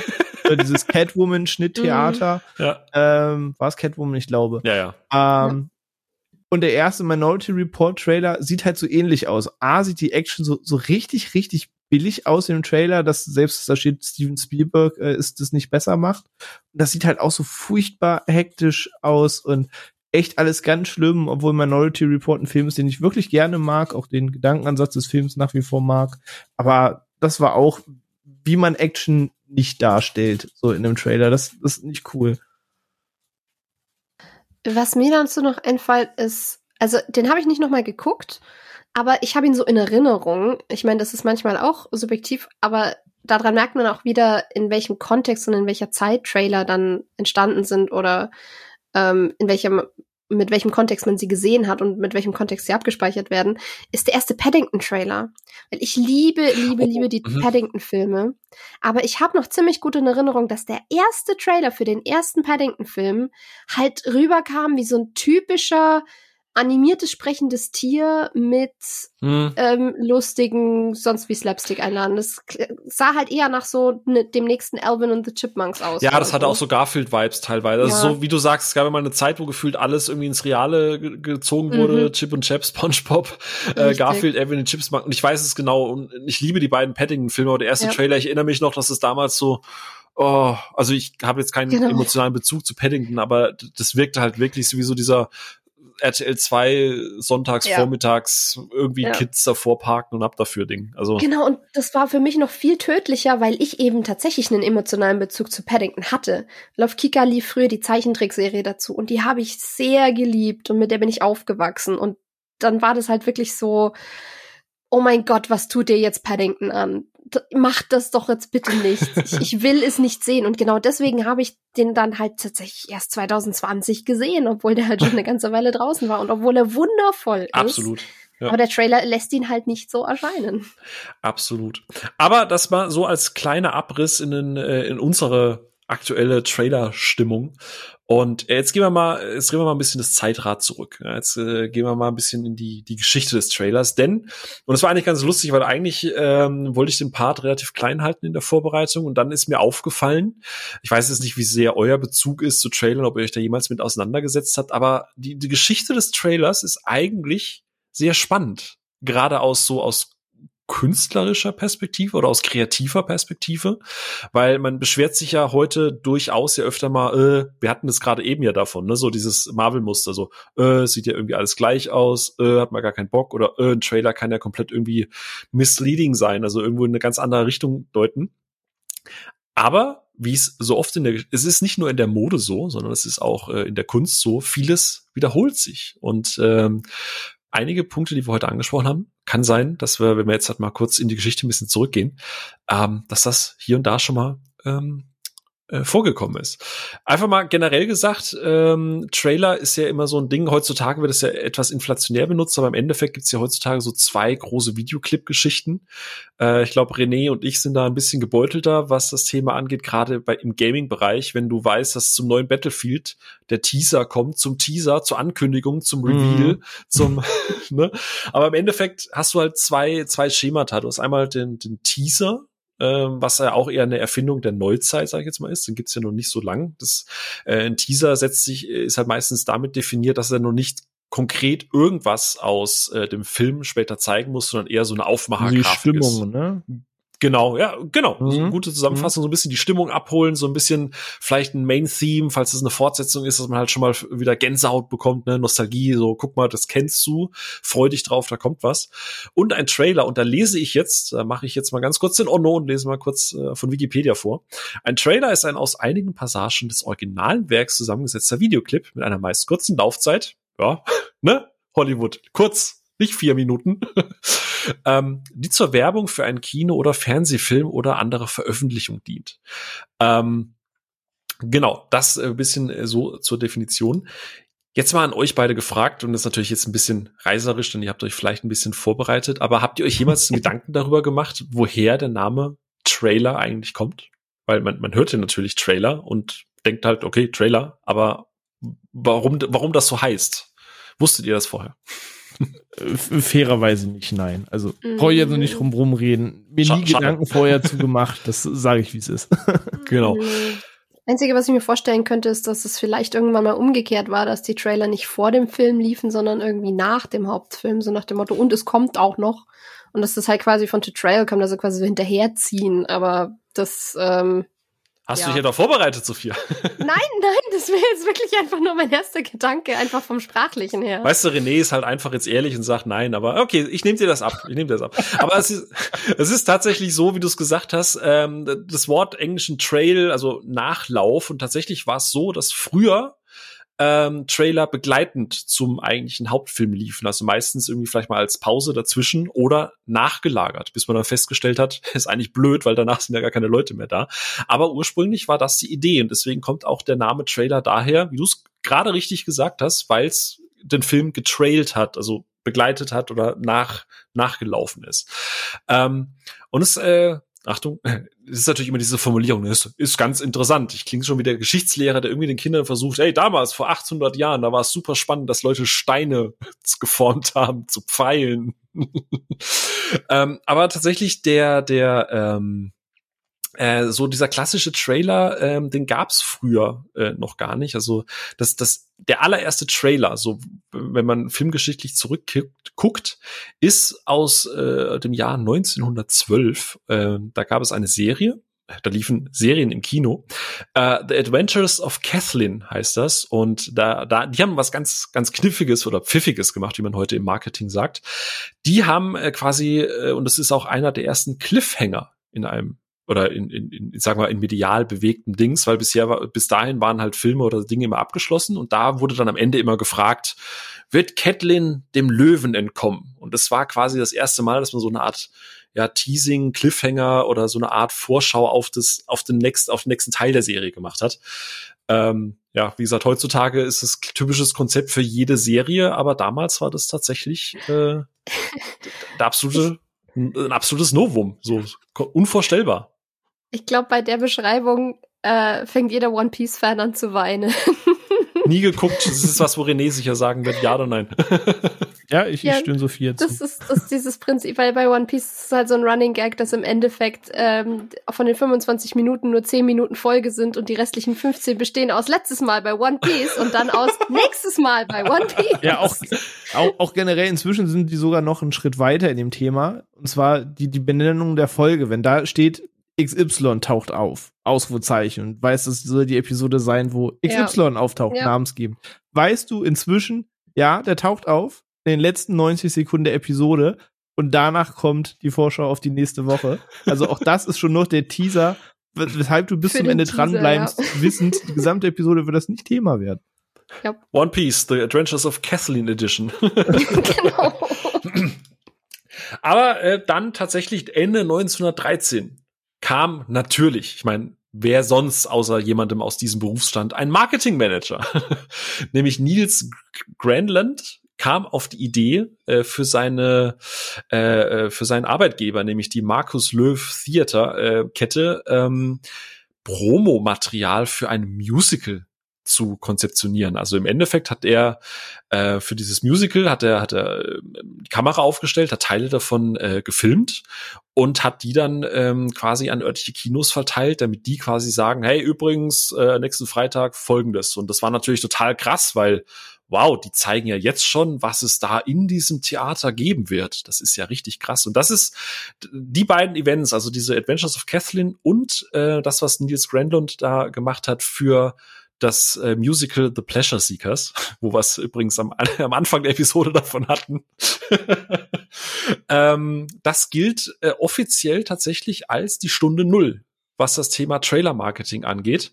Und äh, bis 1914 hat äh, Nils Granlund dann äh, den Trailer vorangetrieben und ist karrieremäßig so weit aufgestiegen und so anerkannt gewesen, dass er zusammen für und mit Charlie Chaplin Trailer für seine Filme geschnitten hat.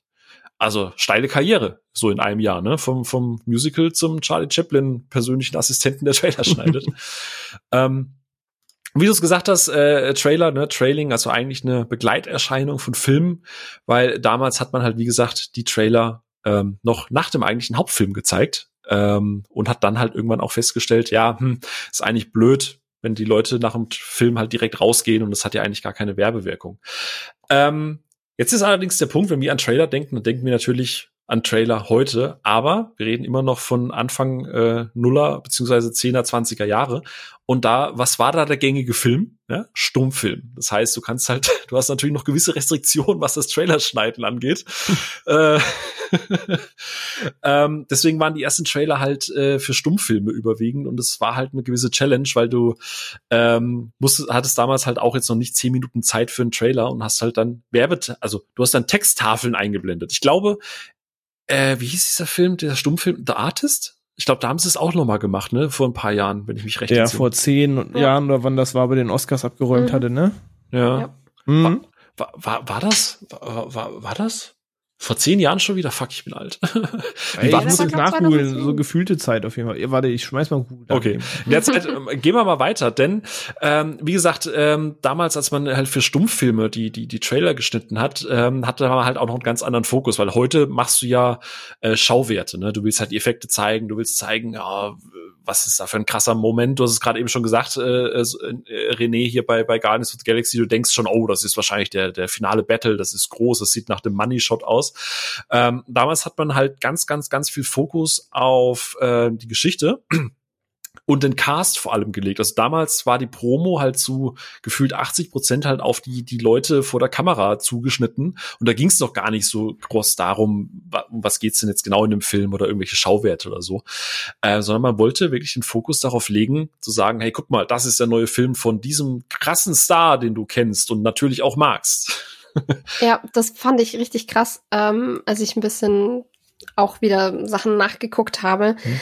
Ähm, ich habe mir dann gedacht, okay, was ist eine der frühesten Filme, die ich mag und in- und auswendig kenne? Und dann bin ich auf Danny Case, der Hofnarr, gekommen und habe mir den Trailer dazu angeschaut. Und da hast du richtig schön dieses Übergangsding zwischen, du hast viele Texttafeln noch, ähm, die die Sachen aus dem Film beschreiben und so richtig schön verschnörkelt geschrieben sind, was weiß ich was alles. Also so dieses nochmal zurück zu Stummfilmen und dann hast du im Voice-Over richtig, richtig viel einfach nur, es ist Danny Kays neuer Film und schaut, wie Danny Kay dies macht und schaut, wie Danny Kay Ja. das macht und er kann dies und das und jenes und dazu dann immer Beispielszenen und die aber auch nicht so zerschnitten, sondern wirklich einfach so eine halbe Szene laufen lassen, Mhm. damit man sich angucken kann, ja, okay, er macht das und das.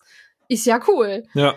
Das ist richtig krass, wie, wie anders das ist. Heute hast du halt höchstens noch so ein fetten, eine fette Line mit, keine Ahnung, Dwayne The Rock Johnson in groß geschrieben. Und je nachdem, wie groß die Leute geschrieben sind, desto wichtiger Ja. sind sie. Von Aber so einem der dieses- Produzenten, der damals das Wasser getragen hat bei einem Nolan-Film. Genau, so ungefähr. Aber dieses richtig explizit ausführliche, es ist diese Person und haben wir euch schon gesagt, dass es um diese Person geht und diese Person spielt mit, ne? Und die tut auch Dinge.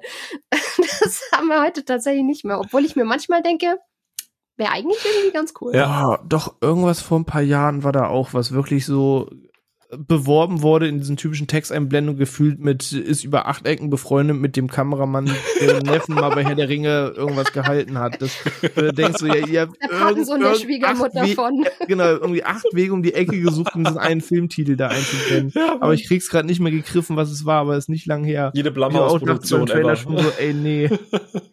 Jede Blumhouse-Produktion, die halt irgendwie noch James Wan mit auf den Titel schreiben möchte, so. Ja, Ähm, genau. Aber prinzipiell ähm, ähm, lag, wie gesagt, der Fokus auf dem Cast und dann halt auch später, gerade zu Zeiten so Buster ne, dann ging's dann halt auch, da hat man auch angefangen, mal so diese Highlights des Films so reinzupacken. So, guck mal, was für krasse Stunts der da schon wieder gemacht hat. Guck mal, da ist er auf dem Zug, guck mal, da ist er irgendwie oben auf dem Gerüst. Äh, krasser Scheiß, guck dir das an. Und dann kann man eine Texttafel hier, Buster äh, macht krasse Sachen. It's, it's amazing. Aber ne, wir leben ja in einer freien Marktwirtschaft und 1919 kam das äh, auf den Markt, was quasi immer kommt, wenn irgendwas erfolgreich ist. es gibt eine, eine, eine nationale Einrichtung, die den Leuten ihre Jobs weggenommen hat. Wie es halt immer so ist. Ähm, 1919 wurde nämlich die National, der National Screen Service ähm, gegründet der ähm, ja als äh, äh, gesehen hat, okay, da machen Privatpersonen in Anführungsstrichen oder Marketingleute äh, machen Filmtrailer und eigentlich ist das ja eigentlich könnte man ja Geld dafür verlangen und man könnte das ja regulieren. Äh, also lass uns doch mal bitte irgendwas äh, den den Screen Service gründen. Lass uns eine Firma gründen. Und die hat dann tatsächlich über die nächsten vier Jahrzehnte ein, ein eisernes Regiment, wenn man das, also man muss das tatsächlich so sagen, die haben da wirklich die, die Zügel in die Hand genommen und Produktion und auch die Distribution angefangen, komplett zu überwachen. Ähm, aber äh, die spielt gleich noch eine größere Rolle. Denn, wie gesagt, das war so ein bisschen der Anfangszeit, die, die Stunde Null. Ähm, und 1927 kam dann die zweite große Ära. Und was kann nach dem Stummfilm Film die nächste Stufe sein, Sophia? Die Talkies. Die Talkies, genau. Die, die Talkies. Was sind denn die Talkies? Das, das ist im Englischen der Begriff, weil es so quasi mit Tonfilms, Ah. das waren dann eben die Talkies tatsächlich. Haben wir wieder was gelernt. Ich dachte, es ist irgendwie so eine Fan, weißt du, jede, jede Community hat ja so, weißt du, es gibt ja diesen Podcast, zum Beispiel Mord of X und die haben die Xis, so, und weißt du, Baywatch Berlin hat ja die Schmiddies und ich dachte jetzt, die Talkies ist irgendwie so unsere, unsere Community. Sorry, aber Schmidti ist einer von meinen Wenn, wenn die laufen beim Aufnehmen, sind es Walkie-Talkie. Und das war er, der Witz des Tages von René. Nee, aber du hast schon gesagt, zweite große Ära ist dann 1927 gestartet mit The Jazz Singer, einem der allerersten groß beworbenen Filme mit Ton. Ja, deswegen auch Jazz und Singer, Musik und auch noch gesungen. Und es war eigentlich ganz weird. Ich weiß nicht, habt ihr den Trailer mal gesehen in der Vorbereitung zu diesem Film? Den tatsächlich nicht. Nee. Ich habe in der Vorbereitung mir echt einige angeguckt, aber da muss ich in der Tat passen. Ja, ich auch. der Trailer geht sieben Minuten. Sieben. Ähm, und tatsächlich beginnt der Trailer nicht mit Szenen aus dem Film, sondern da ist ein, ein Vorsprecher, der auf einer Bühne steht und diesen Trailer ankündigt. So, hey, liebes Publikum, jetzt seid ihr zum ersten Mal Teil eines geschichtlichen ne, ne, ne, und wir präsentieren zum ersten Mal eine neue Ära des Tonfilms. Ne, ne, ne. Und dann fängt quasi erst an, so total willkürlich aus diesem Film The Jazz Singer irgendwelche Szenen zusammenzuschneiden, wo du halt einfach viel Ton hörst. Da reden Menschenmassen, da sind Autos, da wird gehupt, da wird gesungen, da wird getanzt. Ähm, also es ist halt einfach ein Showcase. Im Endeffekt, was damals, die Eltern werden sich erinnern, bei Giga Games der Demo-Dienstag war, wo man einfach mal gezeigt hat, was man mit einer 56k äh, Codezeilendatei machen kann. Das, das war das dazu. Das war das Pendant. Also der Jazz Singer ist im Prinzip ein, ein Schaulaufen äh, und du schreist das tatsächlich so marktschreierisch raus. Ähm, also es war wirklich wie so eine Art Sales Pitch und der Typ steht da und sagt, jetzt kommt The Jazz Singer. Also äh, ziemlich ziemlich interessant. Also kannst du dir halt nicht diese sieben Minuten angucken, weil es wirklich sehr willkürlich ist, aber äh, war halt durchaus ein Meilenstein. Und jetzt habe ich vorhin Quatsch erzählt, denn ich habe gesagt, Teaser ist ja eher eine neue Erscheinung, aber das ist Bullshit, denn 1931 kam ein Film raus, äh, zu dem es, glaube ich, auch ein Remake gibt, nämlich Public Enemy. Und der, das war tatsächlich der erste oder einer der ersten wirklichen Teaser, ähm, denn es zeigte nichts aus dem Film. Es war das erste Mal, dass es keine Schauspieler irgendwie krass gab, die da gezeigt wurden oder irgendwelche Szenen aus dem Film, sondern das war eine Pistole, die auf die Zuschauer gerichtet wurde.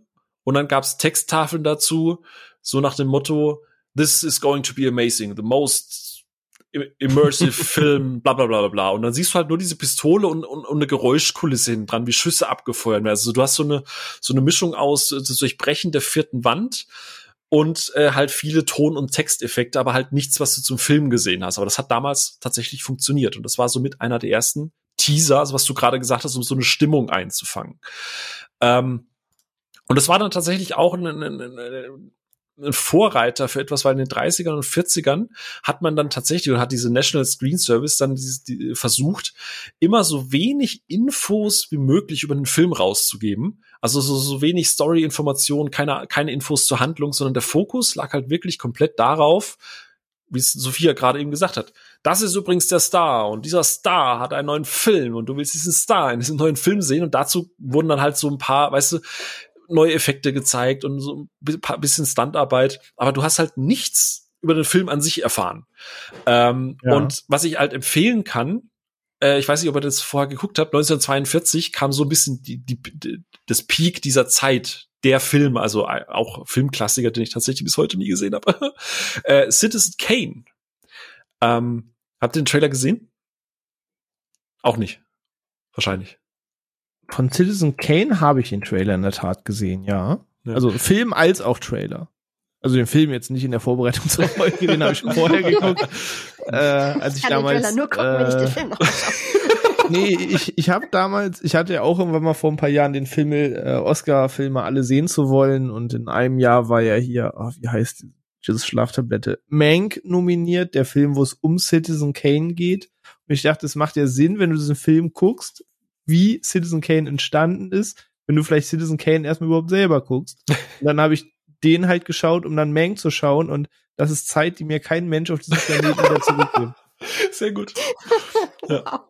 Aber hast du den Trailer da noch präsent? Weil der ist ja schon. Das ist doch der Trailer, wo die die ganze Zeit Leute telefonieren und immer einfach das Bild auf den anderen wechselt, aber die eigentlich fast nur am Quatschen sind miteinander, oder? Genau, und halt nicht über den Film, sondern da reden eigentlich die, die Schauspieler selber über ihre Rollen, sondern Genau, das hat genau. eigentlich mit, mit dem Film gar nichts zu tun. Also das ist komplett wild. Das ist eigentlich wie so eine Art Behind the Scenes, Making of, aber halt in der Stimmung und diesem Setting und äh, da ist Mühe gemacht worden. Die wurden richtig gut inszeniert und ausgeleuchtet und ne, ne, aber es ist halt im Endeffekt gut ausgeleuchtetes Making of von dem Film oder Behind the Scenes.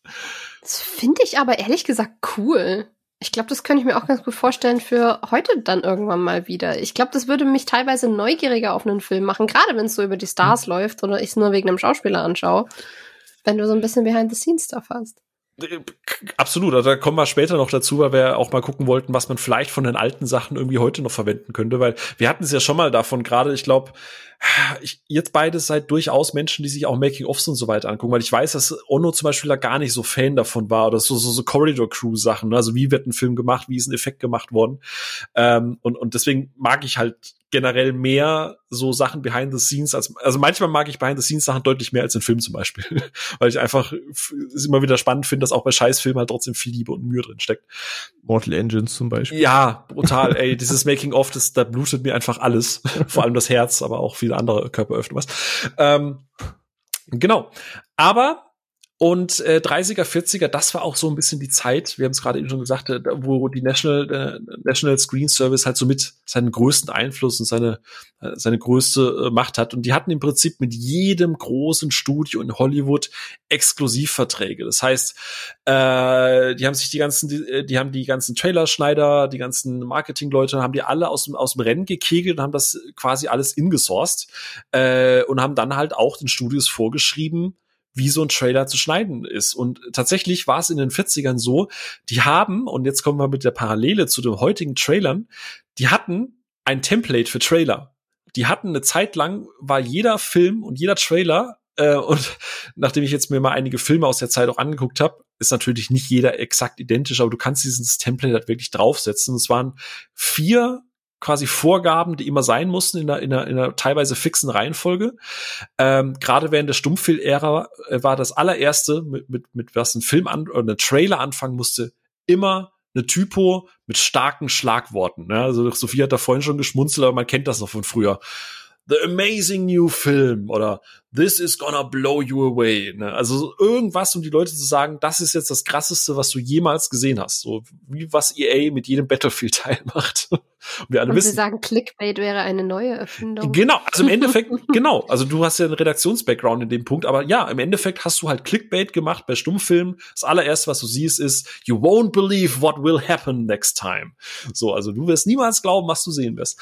Und danach kam äh, immer äh, quasi Template 2, das heißt, bisschen narrativ, also die Story zugänglich machen, aber wie gesagt vorhin, ohne zu viel zu erzählen. Also nur so, äh, äh, someone is falling in love oder he is going on an adventure. Ir irgendwie so ganz grob die Story zu umreißen. Und dann ganz, ganz wichtig war immer der dritte Teil. Bist du's? Bitte? Bilbo, bist du? und dann gerade, als dann Stummfilme halt auch vorbei waren, äh, Musik, die zum Film passt und die Stimmung vermittelt. Also so ein bisschen dieses Teasing war dann im Trailer mit dabei. Das heißt, du hast halt irgendwie wahllos Szenen genommen, hast aber, also wenn es jetzt halt Noir-Film war, dann hast du halt typische Noir-Musik eingespielt. Und das ist halt wirklich nicht irgendwie eingewoben worden, sondern das war dann dieses Segment und da musste dann diese, diese Musik laufen mit den Bildern, die dazu passen. Und ähm, erst im, also zum Schluss wurden dann auch Szenen aus dem, aus dem, äh, aus dem Film direkt rausgenommen, ungelöst, gelöst von der Musik und auch manchmal so One-Liner. Ne? Also Arnie hat das auch nicht erfunden und auch nicht Stallone, sondern es war damals, äh, wurden One-Liner von den Figuren, die halt losgelöst werden und, und dargestellt werden konnten in Trailern, wurde das halt rausgenommen. Ähm, und, und es gab zum Beispiel äh, gerade zu der Zeit, da gab es ja viele Firsts. Also ähm, die die der National Screen Service hat dann immer so Versprechungen gemacht wie äh, du hattest vorher einen Monsterfilm, dann kam jetzt The Monster Speaks. Das war dann die Prämisse dieses Films. So, also du hast nicht nur ein stummes Monster, das irgendeine Frau entführt, sondern das Monster kann jetzt auch noch sprechen. Guck mal, wie krass das ist. Ja, was das haben sie zum Beispiel bei The Bride of Frankenstein gemacht. Ähm,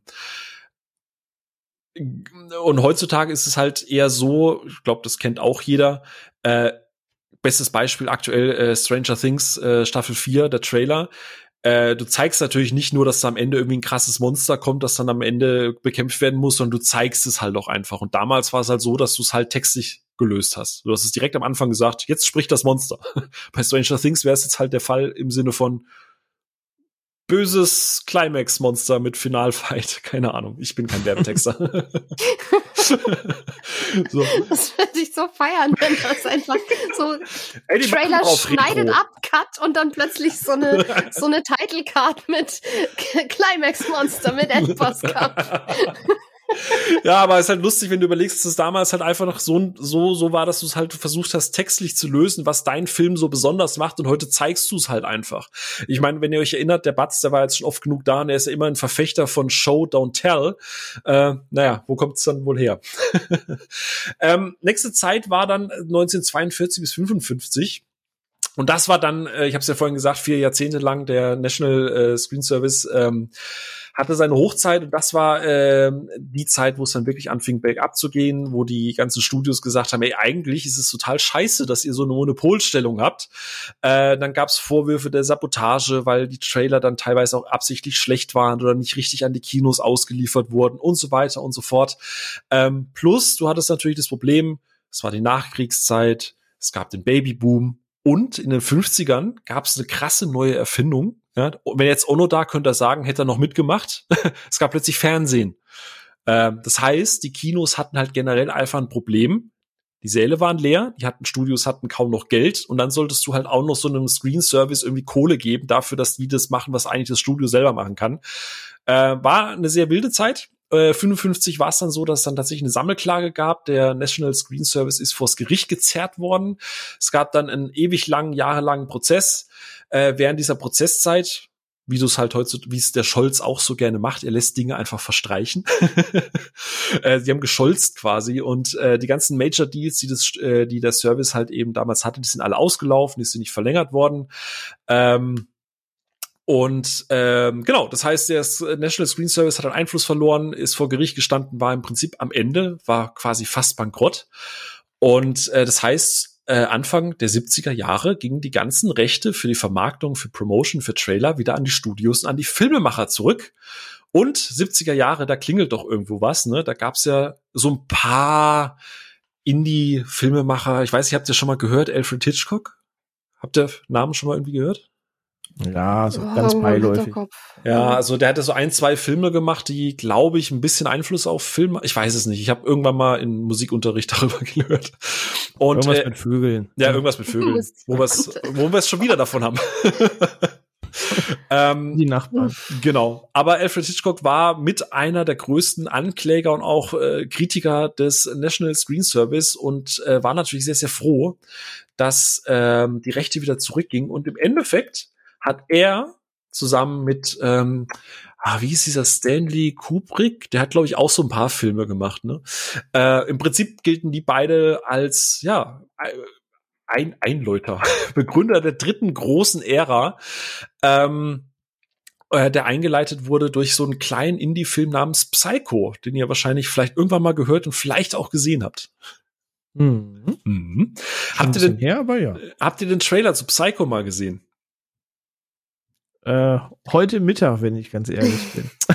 kommt, kommt drauf an, welchen. Es gibt ja tatsächlich so auch quasi die Klischee-Version von einem Trailer davon. Es gibt aber auch den Hitchcock-Trailer. Genau. Möchtest du vielleicht mal kurz was zum Hitchcock-Trailer machen, wenn ich mir einen Schluck Wasser gönne, weil ich verfalle in Monologisierungen? ähm, ja, das im Endeffekt ist das ja nicht so ein typischer, wir schneiden Sachen aus dem Film zusammen Trailer, sondern mhm. das ist wirklich so Alfred Hitchcock kündigt dir seinen Film an, so ein bisschen. Und wenn, wenn ich so richtig im Kopf habe, läuft er tatsächlich einfach quasi durchs Set. Genau.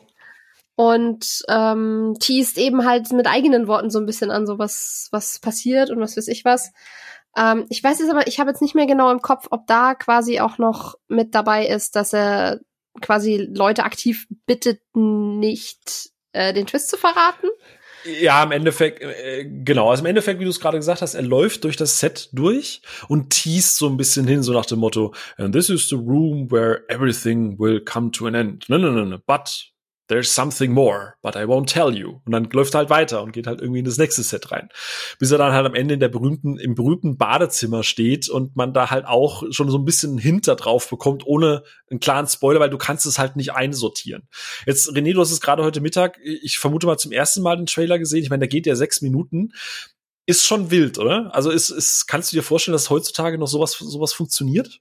Also ich, ich kam mir beim Gucken halt ehrlich gesagt ein bisschen verarscht vor, wenn ich ganz ehrlich bin, weil, also das ist so Material, wie du das halt auf manchen Making-of-Scenes siehst, dass sie mit dir durch die Kulissen laufen und sagen, ne, hier entsteht die Szene und hier war eine Vision und dies und das und das. Das ist ja auch alles interessant, was er da erzählt aber so vermarktest du ja keinen Film eigentlich. Also er, er teast ja sogar schon an, dass irgendwo hier in diesem Gang Mord passieren könnte. Aha. Zwinker, Zwonker, wo, wo ich denke so, hä?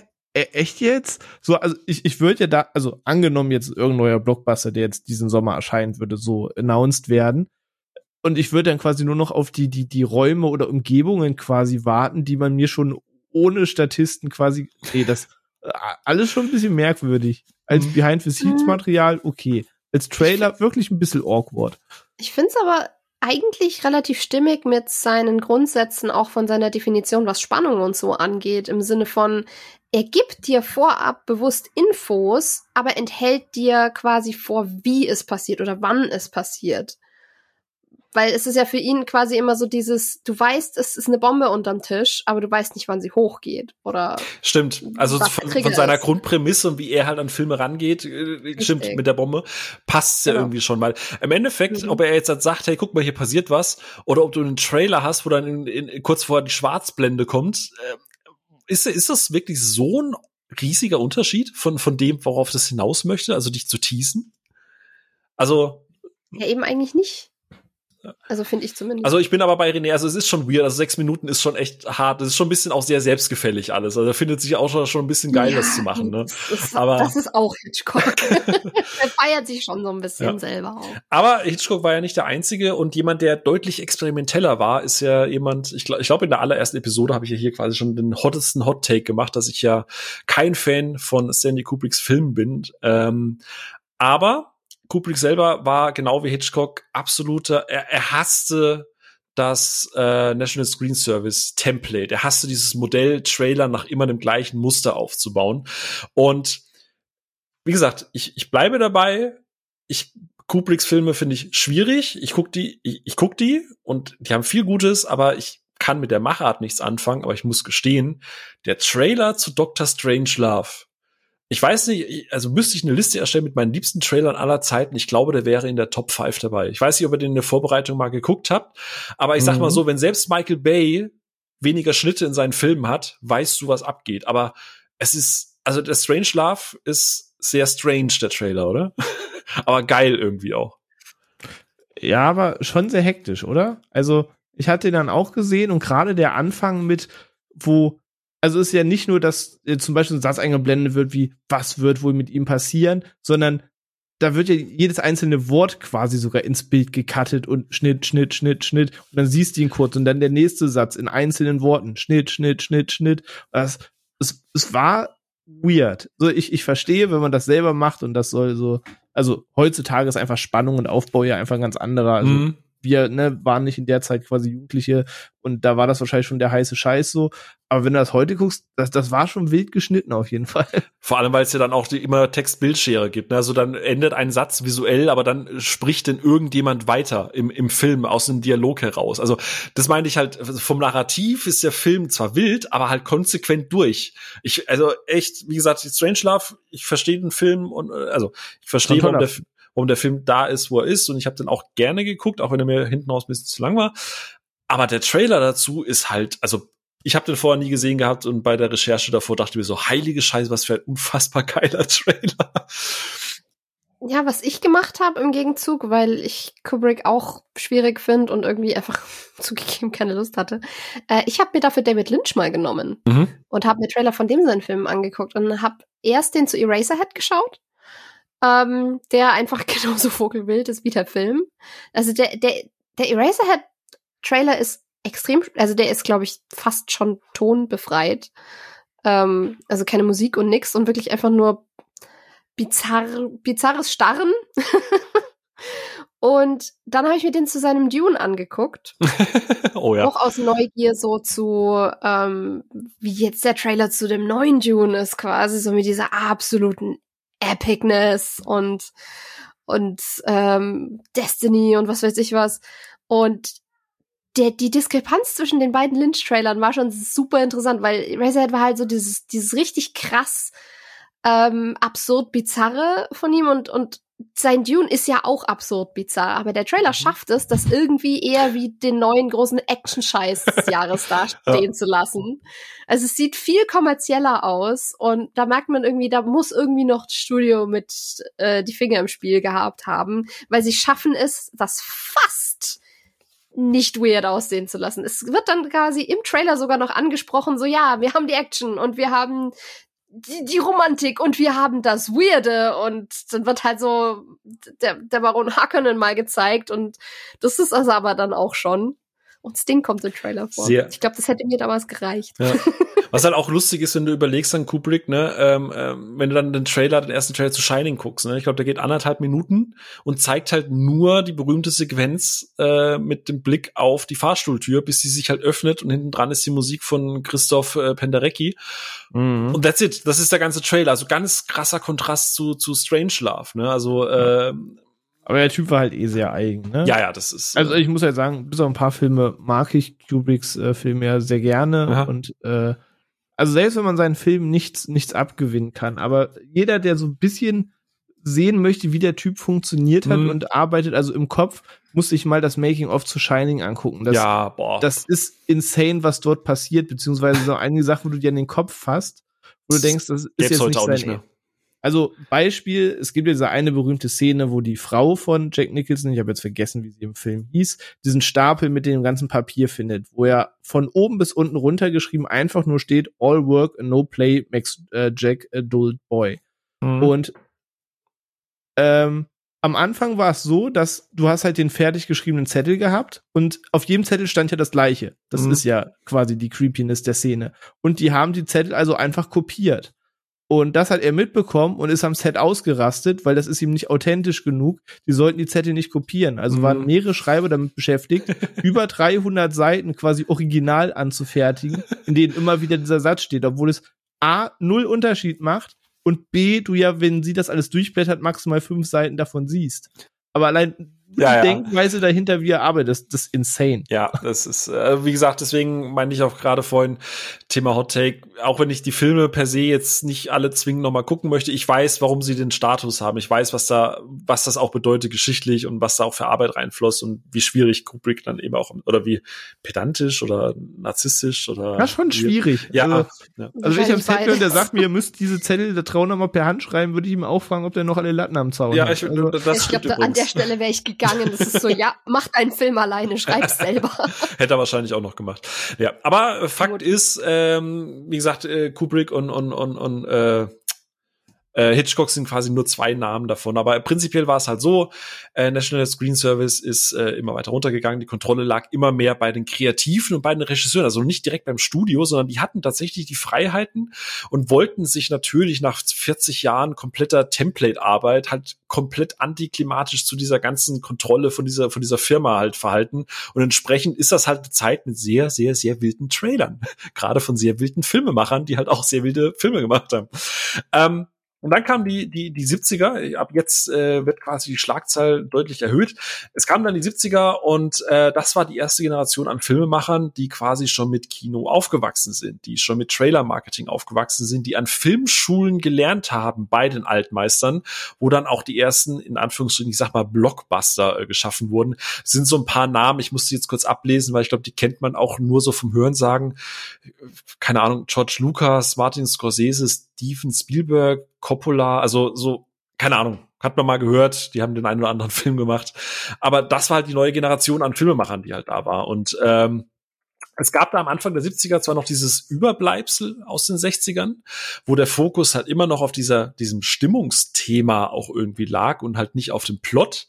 Aber dann kam Spielberg und auch wenn er nicht der erste war, was doch der erst, der erst Mainstreamigste, sage ich jetzt mal, der Weiße Hai, Jaws, ähm, war das, was quasi die, das letzte Überbleibsel der 60er gekillt hat und eine neue Generation an Trailern eingeleitet hat. Und ja, ich glaube, jeder hat schon mal einen Trailer zu Jaws gesehen. Der geht äh, dreieinhalb Minuten und zeigt von vorne bis hinten den kompletten Film auszugsweise bis auf das Finale schon mit der Titelmusik, mit allen Figuren, mit Dialogen, mit Schlüsselszenen und einem Narrativ, das die ganze Zeit drüber redet, was da gerade passiert.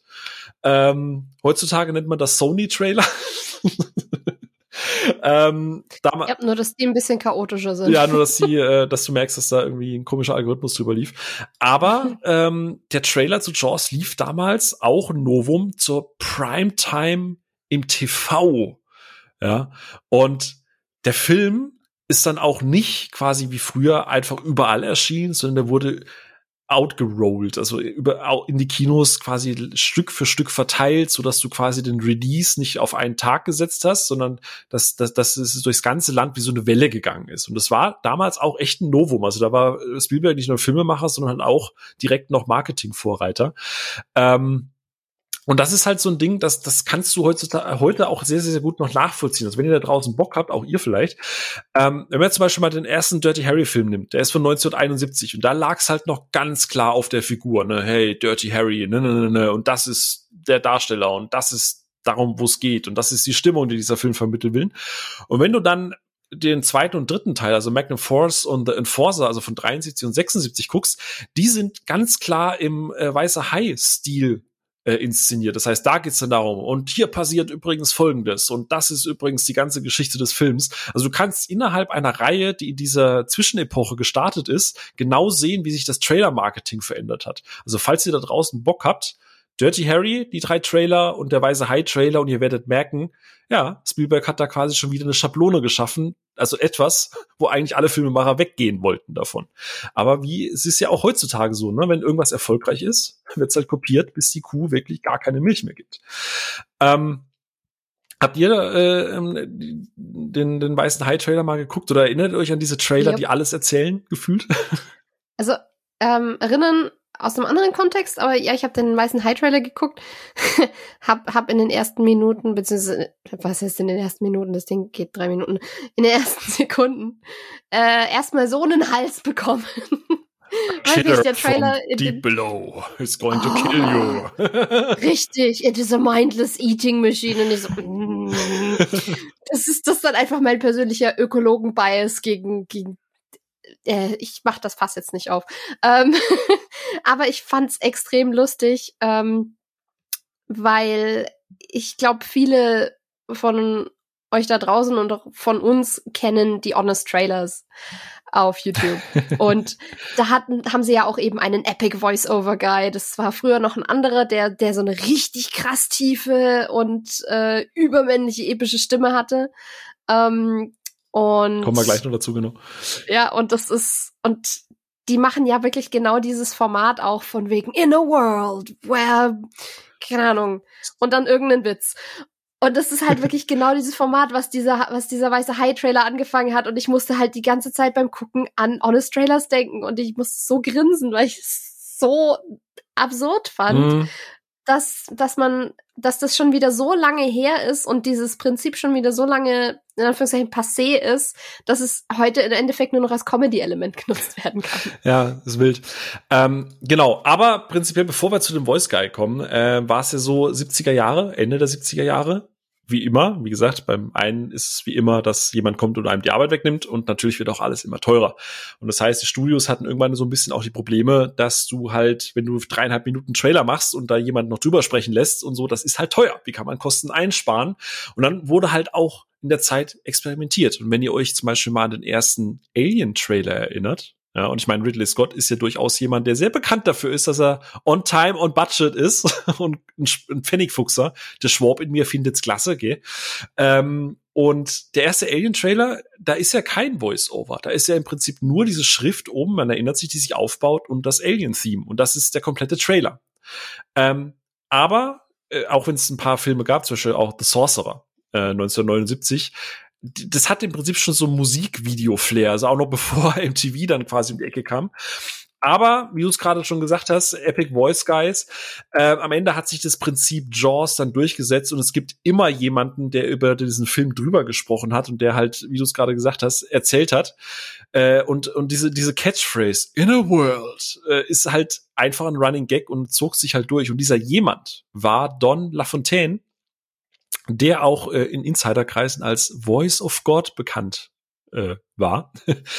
Und äh, ich glaube, äh, das erste Mal Kontakt so bewusst hatte ich, äh, als ich mal einen Trailer zu Mad Max 2 geguckt hat, weil da geht's dann natürlich auch wieder los mit In a world without gasoline, where there's only brutal violence.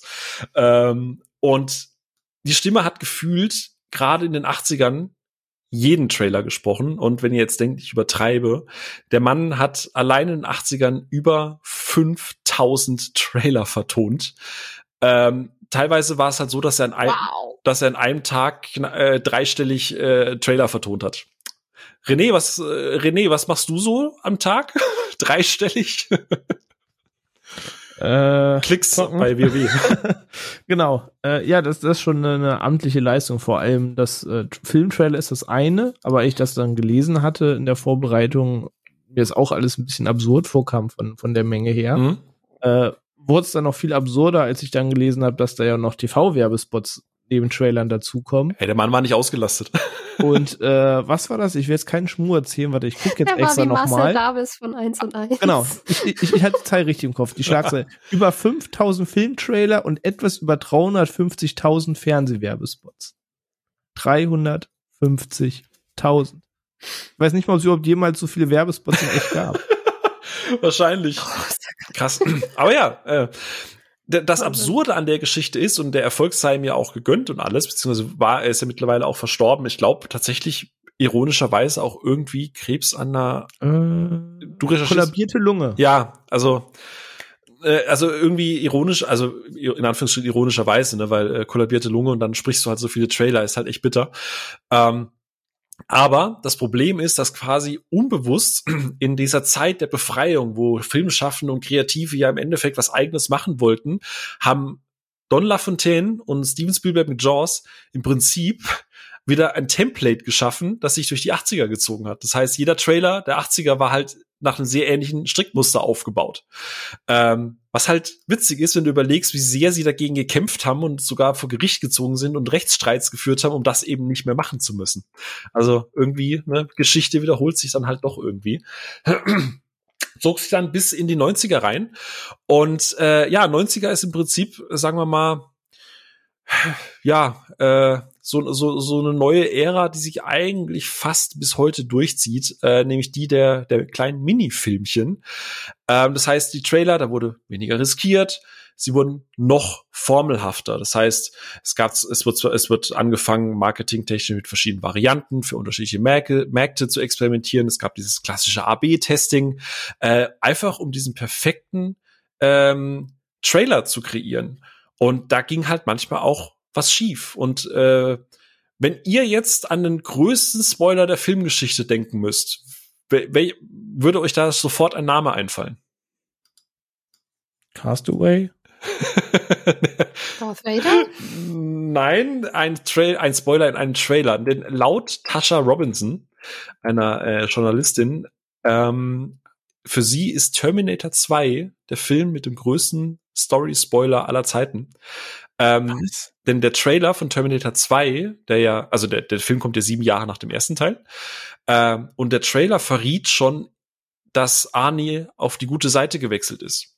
Und dafür, dass der Film ja ein Drittel des, des Anfangs damit aufbaut, dass du nicht weißt, auf welcher Seite Arnie steht, ist das halt quasi antiklimaktisch für sie. Wenn ja, ja, aber hey, der Castaway-Trailer zeigt, dass er von der Insel wieder runterkommt. Das ist das Dümmste, was du tun kannst. der Film handelt davon, dass er auf der Insel festsitzt. Ja, aber ich, wie gesagt, ich habe da nie drüber nachgedacht, weil für mich, weißt du, Arnie war halt dann irgendwann der Gute und, und, und passt. Aber klar, damals Arnie, damals der Böse und dann wird der dann Film halt am Anfang auch so aufgebaut, als wäre er noch der Böse und der Gute, der Cop, ne? Und dann kommt ja dieser Twist. Damals war das halt krass. Und wenn du das halt im Trailer schon verrätst, dann ist das halt durchaus ein großer Spoiler.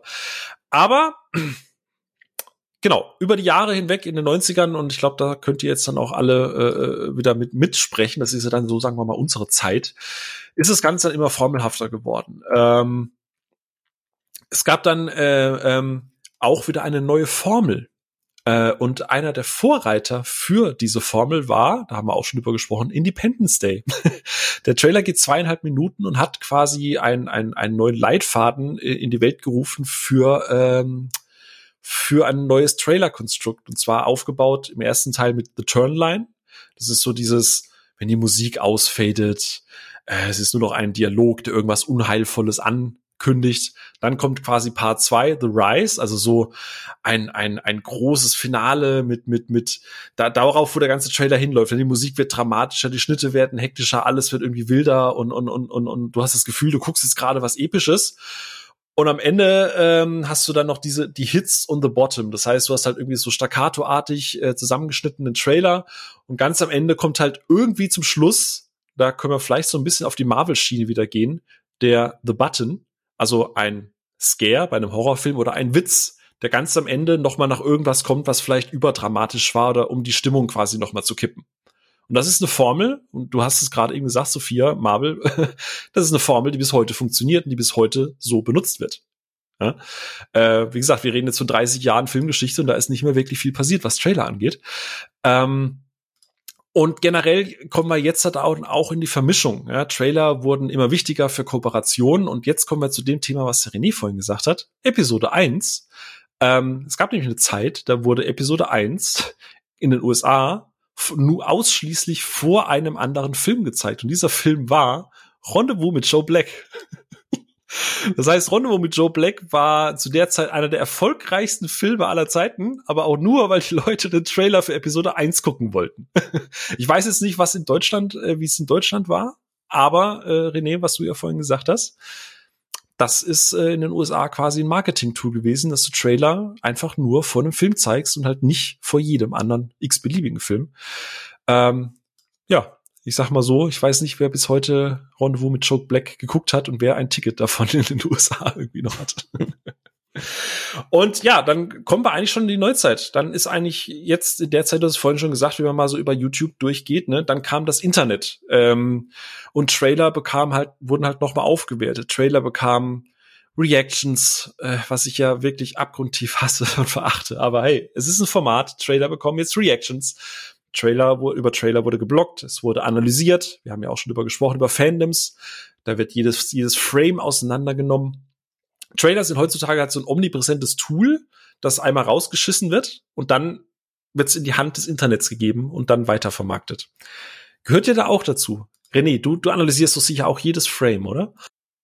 Mm, schon lange, also ja, es kommt drauf an, wobei.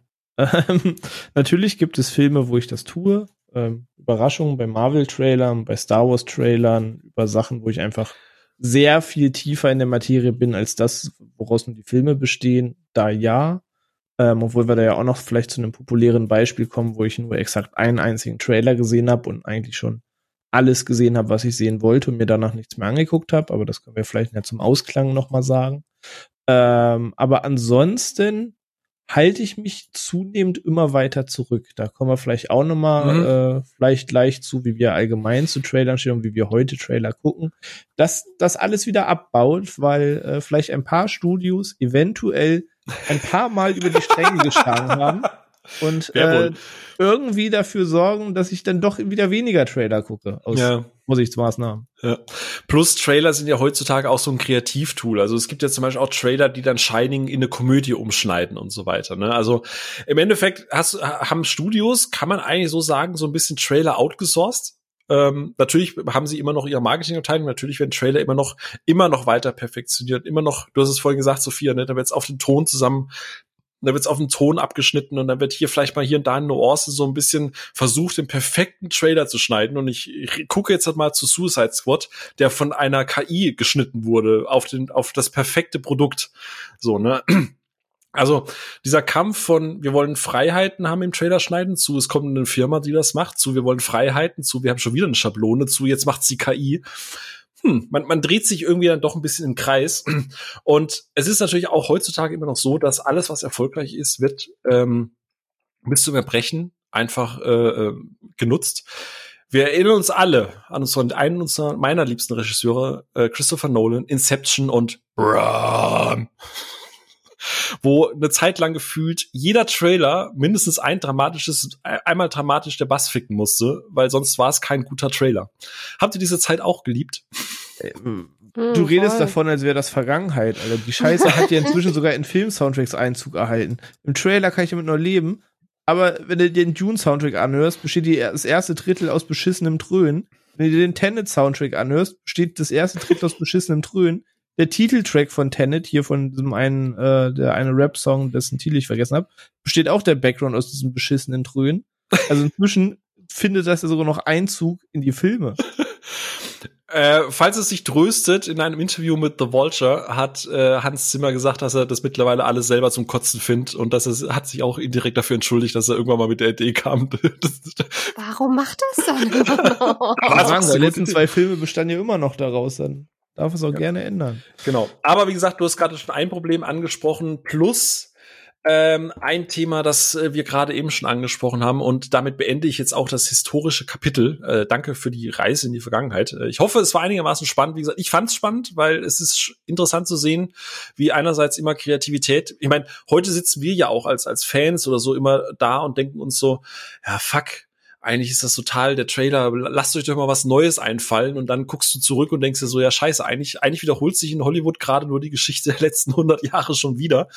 Ähm, also, hm? Im, aber es kam ein neues Problem dazu.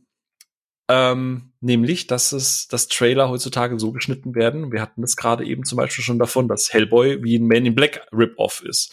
Und es führt dazu, dass heutzutage es tatsächlich ein, also es, es sind offizielle Gerichtsverfahren, die Accusation of Misdirection sind. Ähm, das heißt, es gibt Klagen gegen Filme wie Drive oder Suicide Squad. Könnt ihr euch vorstellen, warum? René, du hast das vorhin schon so schön angesprochen bei Drive. Ich nehme mal an, weil man Filme entgegen ihrem eigentlichen Sinn vermarktet. Also dass quasi die Message des Films, das richtige Genre, die richtige Tonalität des Films eben nicht im, im Trailer rüberkommt und aus falscher Erwartungshaltung kann schlechte Kritik rühren, weil man von was anderem ausgegangen ist. Richtig. Und da hängt ja dann meist ein ganzer Rattenschwanz dran. Genau. Nämlich eine Frau hat äh, die Macher von Drive verklagt, weil die gedacht hat, das ist ein Fast and Furious. Da war es dann aber irgendwie so ein Azi-Fazi-Ding. Und die fühlte sich halt verarscht durch den Trailer. Und irgendein Typ hat nämlich auch ähm, Warner Brothers verklagt wegen ähm, Suicide Squad, weil er gesagt hat, mir wurde da ein Joker versprochen, der fand aber im Film gar nicht statt. Ähm, übrigens, äh, keiner der Fälle hat jo. gewonnen. Schade eigentlich. Hm. Also bei Drive, bei Drive kann ich noch eher verstehen, dass er nicht gewonnen hat. Bei Suicide Squad hätte ich dem sowas von stattgegeben.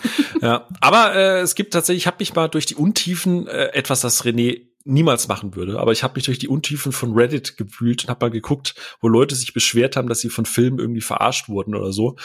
Ähm, Spring Breakers ist da aufgetaucht. Es gab Leute, die äh, haben sich verarscht gefühlt, weil Spring Breakers, äh, die dachten, das ist halt so ähnlich wie äh, hier, äh, wie heißt der Film mit X? Äh, nicht, nicht Malcolm X, sondern Project X? Project X, die dachten halt, das ist so ein Partyfilm, wo es halt nur um Saufen und lustige Witze geht. Und dann war das so ein Arthouse-Film. Fanden die nicht gut. Ähm, Cabin in the Woods hatte ich schon gesagt. Ein Name, den, der mich echt ein bisschen äh, überrascht hat, ist Pans Labyrinth. Und das ist ein Thema, das, äh, das können wir als Deutsche wahrscheinlich gar nicht nachvollziehen. Aber der Original Pan's Labyrinth Trailer, der in den USA lief, war komplett englisch synchronisiert. Die Leute, die in äh, Pan's Labyrinth ins Kino gingen, haben allerdings einen spanischen Film bekommen. Also komplett auf Spanisch. Und äh, war, war blöd, wenn man dann kein Spanisch konnte.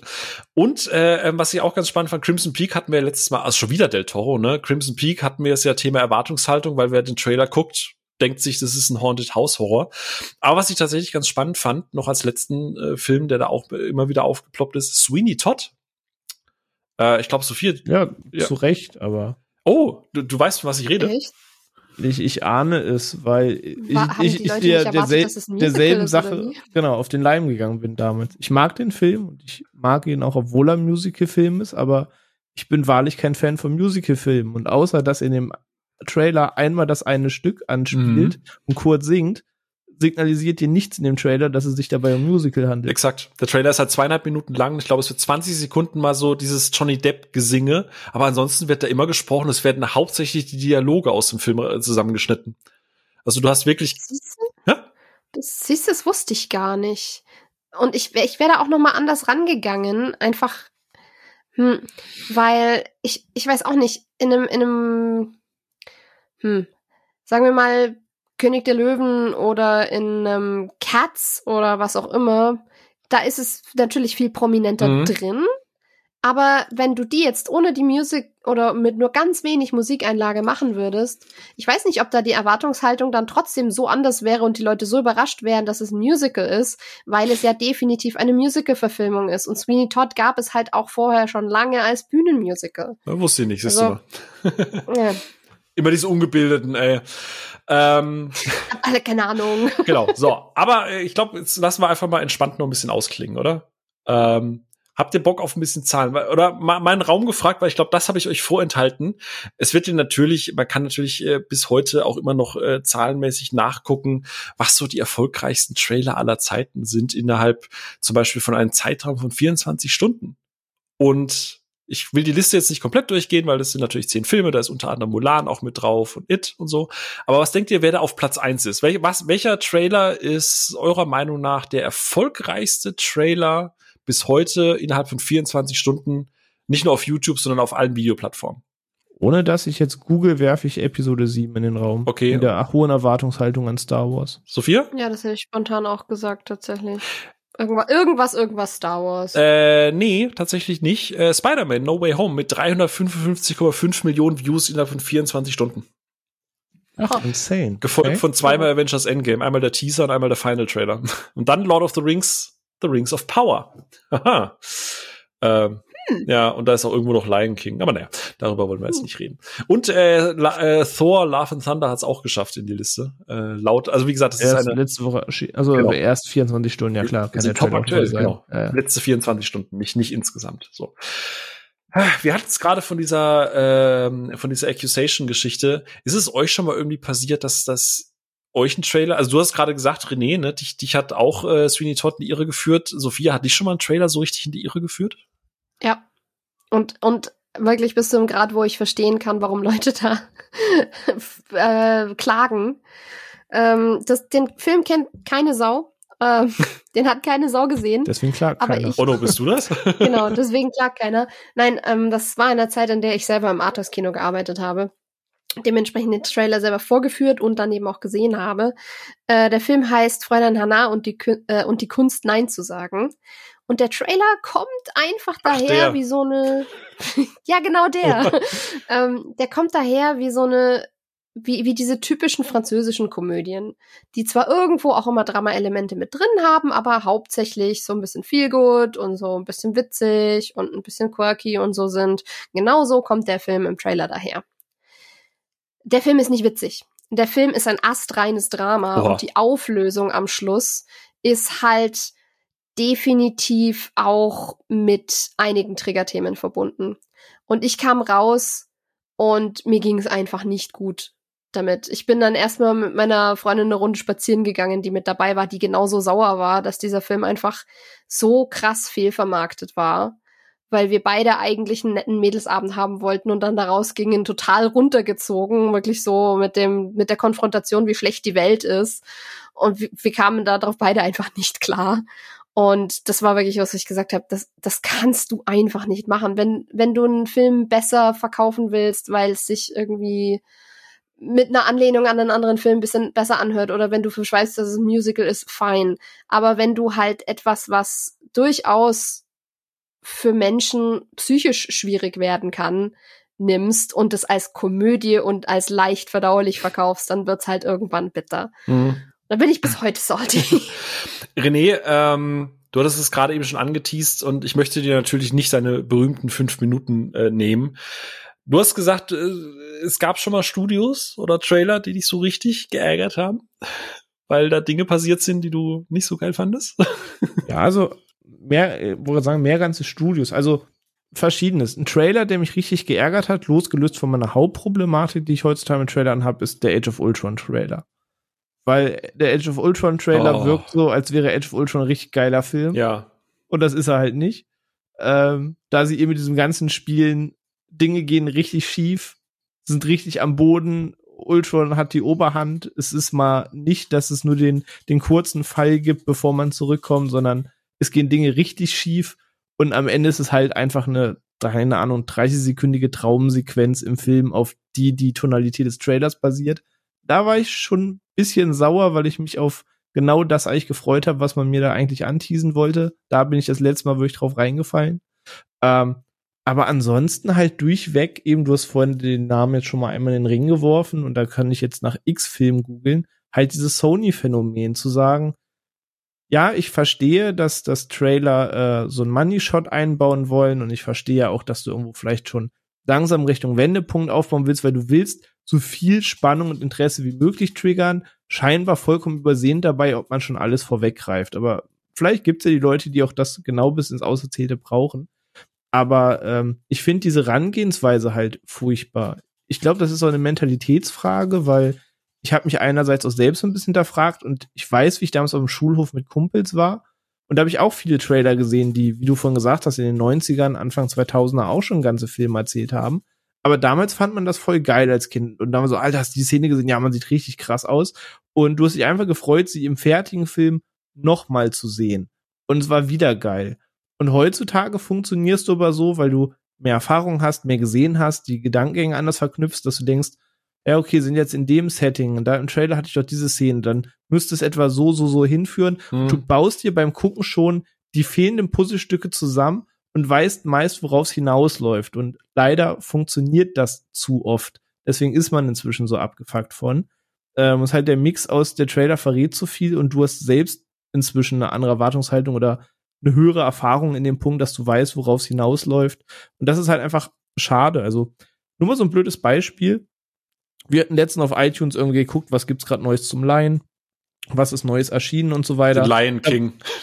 D zum Beispiel mag ich immer noch als Riegel lieber oder als, als Cornflakes. ähm, anstatt als König. Nee, da war ich in eine neue Und, Rom-Com und auf von der. Lion? Entschuldigung. Ah, schwierig, Ja. schwierig. Ke- Keine Hexenfilme. Ähm, nee, was war? Genau, neue Rom-Com war bei iTunes gewesen. Äh, Marry Me heißt der mit hier. Owen Wilson und Jennifer Lopez. Hatten wir uns einfach einen Trailer von angeguckt.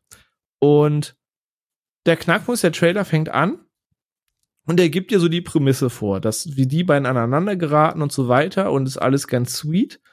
Und dann geht's los, was danach folgen wird, die, die Probleme, die die beiden kriegen werden. Das war so, ja, okay.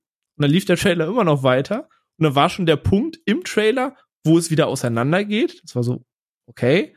Dann ging der Trailer immer noch weiter. Dann kam auch schon der Wendepunkt, wo das Umdenken bei beiden stattfindet, wo sie dann doch wieder aufeinander zugehen werden. Das war so, ah, okay, das, das ist auch schon im Trailer, okay. Ähm, und es hat eigentlich nur die Finalszene gefehlt, ob sie jetzt zusammenbleiben oder auch nicht, aber man weiß aus neun von zehn Fällen, sie werden's. Und das war halt so, das waren halt drei Schritte zu viel, wo du denkst so, Da weiß er wenn ihr halt. jetzt wieder Hälfte einen Cut gemacht hättet, cool. Aber danach wusste ich schon wieder nicht, warum soll man den jetzt effektiv noch gucken? Also, dass sogar der, der Wendepunkt, wo, wo es quasi mit dieser Twist ist, wo es doch wieder auseinanderläuft, dass sogar der noch im Trailer war, in random neuem Rom-Com-Film. Reden jetzt nicht von dem krassen Hollywood-Blockbuster, der dem nicht die Seele füllen soll. Da frage ich mich halt schon, warum macht man sowas? Das, also, weiß nicht, ich finde das ganz, ganz schlimm. Hm. Keine Ahnung, vielleicht, weil irgendwie der Prakti das Ding schneiden musste.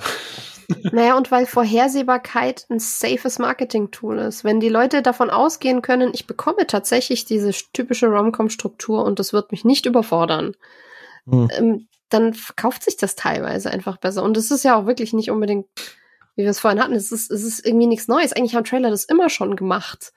Es war eigentlich zwischendrin eher mal nur so eine kurze Phase, wo du tatsächlich irgendwie mal nur kreative Teaser hattest. Und dann ging es aber, und davor war es aber auch schon immer so, wir erzählen im Endeffekt den ganzen Film. Das fand ich super witzig, weil ich ähm, ein, ein YouTuber, der ähm, eigentlich nur James Bond Content macht, dem ich folge, Calvin Dyson, der hat ein Format, wo er sich die ganzen alten Bond Trailer anguckt und ich habe die jetzt alle am Stück mir mal gegeben, so von von Sean Connery Ära bis hin zu eben Daniel Craig und sämtliche Teaser und Trailer angeguckt und es ist richtig krass, wie sehr in den alten Filmen, so gerade 60er, 70er, einfach der ganze Film runter erzählt wird und teilweise das Voice-Over komplett stolz den Twist noch erzählt. ohne dass es irgendjemanden zu stören scheint. Also das ist wirklich richtig explizit. In a world. heute eigentlich nee, genau. Und und dann ähm, erfindet er noch dies und das und wird damit das Problem lösen. Und das ist halt legit so im Trailer. In einer Welt, in der du den Film nicht schauen musst und Geld sparst. ja, Präsentieren genau wir dir einen Trailer zu einem Film, den du nicht schauen musst und dir Geld sparst. genau das, aber es hat offenbar funktioniert. Ja. Und im Endeffekt können wir froh sein, dass wir noch nicht wieder komplett dieses Level haben. Ja, das nee. ist. Es gibt zum Glück auch noch hier und da immer ein paar goldene Ausnahmen, die es, die es besser machen. Ja. Muss man ja fairerweise auch sagen. Gute Überleitung. Einfach so aus dem Bauch rausgeschossen. Ähm, was ist so, wenn du sagst, das ist ein Goldstandard-Trailer? Also bei mir zum Beispiel der Fury Road Trailer, weil er nicht viel verrät. Gut, du hast jetzt auch nicht viel Story. Du, du teaserst, du teaserst die Action an, aber die ganz großen Szenen sind halt nicht mit dabei. Du hast einen geilen Score, das ist richtig. Der, der Trailer ist halt pures Adrenalin und da hatte ich damals, ich habe den Trailer gesehen und hatte den Urge sofort ins Kino zu gehen. Stand, standen mir alle Haare hoch beim beim Fury Road Trailer, gehe ich mit. Also allein also aller aller spätestens, wenn du das erste Mal diese diese große Sandwand siehst, da so ja Mann, ja, Mann. Da habe ich richtig Bock drauf. So. Und dann siehst du noch den Trollo mit so einer E-Gitarre auf dem Wagen und aller spätestens da ist, ist alles vorbei da. Vor allem so inszeniert, dass es nicht so geil ist wie im Film später. So, also der Reveal ja. im Film ist halt einfach so Peak. ja, aber der, der Film gibt schon eine ganz gute Marschrichtung vor. Aber wenn du nach einem Gold-Trailer fragst, wo ich wirklich sage, das hat für mich alles richtig gemacht, aber da gehen wir jetzt schon wieder in diese Richtung, dass sich Teaser und Trailer unterscheiden und ich Teaser eigentlich inzwischen mehr mag als Trailer. Aber ich weiß nicht, ob ihr den je gesehen habt, aber äh, vom Man of Steel, als der damals äh, oh, ja. anstand, gab es einen Teaser-Trailer, ähm, der quasi Superman gezeigt hat, wie er nicht Superman ist. Der hat so ein bisschen Rusty Crow Voice-Over gehabt, der eben da gesprochen hat. Und du siehst ihn auf dieser Ölplattform arbeiten. Du siehst ihn, wie er da per Anhalter mitfahren möchte. Du siehst, wie er quasi äh, ja als Kind schon dieses Cape um hat und davon träumt, Superman zu sein und siehst kurz Kevin Costner. Mhm. Aber wirklich als Superman siehst du nur die letzten Sekunden, wo sich schon das Logo einblendet und er in den Himmel schießt. Und du hast quasi noch nichts gesehen, was essentiell für Man of Steel ist. Aber alles in diesem Teaser hat es geschafft, dass Superman, der, der lameste aller Superhelden, oh ja. ich wirklich danach den Film gucken wollte. Mir dachte, okay, das ist endlich ein anderer Ansatz, habe ich richtig Bock drauf. Ja, fühle ich komplett. Sophia, bei dir noch irgendwas dabei? Ähm, ja, ich, weil ich versprochen habe, ich erwähne ihn nochmal. Tatsächlich der Sherlock Holmes Trailer eben damals, weil der im Endeffekt auch von den wirklichen Problemen oder der Rätselstellung oder was auch immer im Film überhaupt nichts zeigt. Es ist einfach nur so, okay, wir machen Sherlock Holmes und wir machen Action und wir machen es Guy Ritchie und das halt in einem richtig knackigen Trailer, also der ist auch wirklich nicht so lang, mit guten Schnitten und witzigerweise tatsächlich ein, zwei Sachen, die gar nicht im fertigen Film waren. Das ist das Einzige, was ich da dran ein bisschen bemenge, weil mich das einfach immer aufregt. Ähm, was aber, glaube ich, am generellen Ablauf von Marketing und Post-Production und so liegt, dass das halt leider teilweise einfach passiert, fertig. Ähm, und der dann halt mit diesen richtig auch wieder so schneller werdenden Schnitten und, und Schlägen von der Musik quasi ähm, zusammen komponiert ist. Aber in dem funktioniert's für mich halt wirklich absolut, weil die Musik so großartig ist und weil dann auch noch dieses ähm, im Endeffekt der Sherlock Holmes Schriftzug dann mit in den Trailer und in die Musik und in diese Schnitte eingearbeitet wird, wie eben quasi ähm, Lettern, die in, in der Drucker oder in, in so einer älteren Druckmaschine quasi gefällt werden und dann das Sounddesign ist großartig ja, und ich weiß nicht, der hat mich, der hat mich damals richtig gehypt. Und was ich auch noch nennen muss, ist ähm, einer der ersten Trailer zum ersten Hobbit-Film, mhm. der fast zu 100% nur daraus bestand, dass die Zwerge in Bilbos Hütte stehen und diesen Misty Mountain Song ja, singen. Beste Szene im Film auch. Und das ist richtig. Und ich, ich, ich kann die tausendmal angucken und krieg immer noch ja, Gänsehaut. Ja, absolut. Ich würde übrigens noch, unabhängig vom Film, ich will die Diskussion nicht aufmachen, also Maul René. okay, okay. ich weiß, was du sagen möchtest. Warte, jetzt ist ungelogen, ungeskriptet. Du sagst jetzt Prometheus. Richtig, aber ich habe es ja auch im Discord ha. schon genannt. Aber der allererste Prometheus-Teaser, wo der ähnlich wie Alien halt aufgebaut ist. Kein Text, äh, kein, kein Voice-Over, nix, nur diese, dieser Score halt neu aufgelegt. Und der Score ist halt bei Prometheus immer noch fett. So, äh, das Alien-Score, eine gute Neuauflage und dann wie Prometheus sich der Schriftsatz aufbaut, du hinten dran nur die Teaser, die einzelnen Schnitt, kurze Schnitte siehst von Dingen, die halt aus dem Film passieren, die einfach abgefuckt und gleichzeitig wunderschön sind. Also der Prometheus-Trailer, ich, ich liebe den und den gucke ich mhm. tatsächlich auch immer noch sehr regelmäßig. Unabhängig vom Film. Sorgt auch dafür, dass ich zur Premiere ins Kino gegangen bin. Das stimmt. Sehr gut. Du hast einen wunderbaren Film gesehen, über den wir jetzt nicht reden werden. Denn ah, äh, äh, äh, ich muss aber auch sagen, ich mag zum Beispiel auch den ersten Trailer zu Alien Covenant. Ja. Obwohl ich, obwohl ich den nicht ge geguckt habe letztendlich, weil ich und Horror. Aber irgendwann schaue ich mir den vielleicht doch noch an, weil ich, ich finde den Trailer. Ey, der gut. Film ist auch gut. Wirklich. Nein, wir machen das fast nicht auf, wir wollen es kurz halten. Nein, das, das, aber nein, das lassen wir. Doch, ich du guckst, da. guck den, ich habe hab das gar nicht voll. gehört. Was? Nein, guck den nicht, ist ganz große Scheißdreck aus dem neunten Kreis halt, der Hölle. Guck halt die Fresse. Lalala, nächstes guck guck Romcom-Trailer auf iTunes, du Lulu. So. Da habe ich ja nicht alleine geguckt. Ja, das ist scheiße jetzt. Ich will, ich will deine Partnerin da nicht reinziehen, aber du, du, du Scheiße, du neunter Kreis der Hölle. Irgendwann reden wir über die Alien. Weiter im Text. Ja, weiter im Text. Einfach Ja oder Nein Frage. Gehören Trailer für euch zum Film im Kino? Zur Experience? Nein. Ja.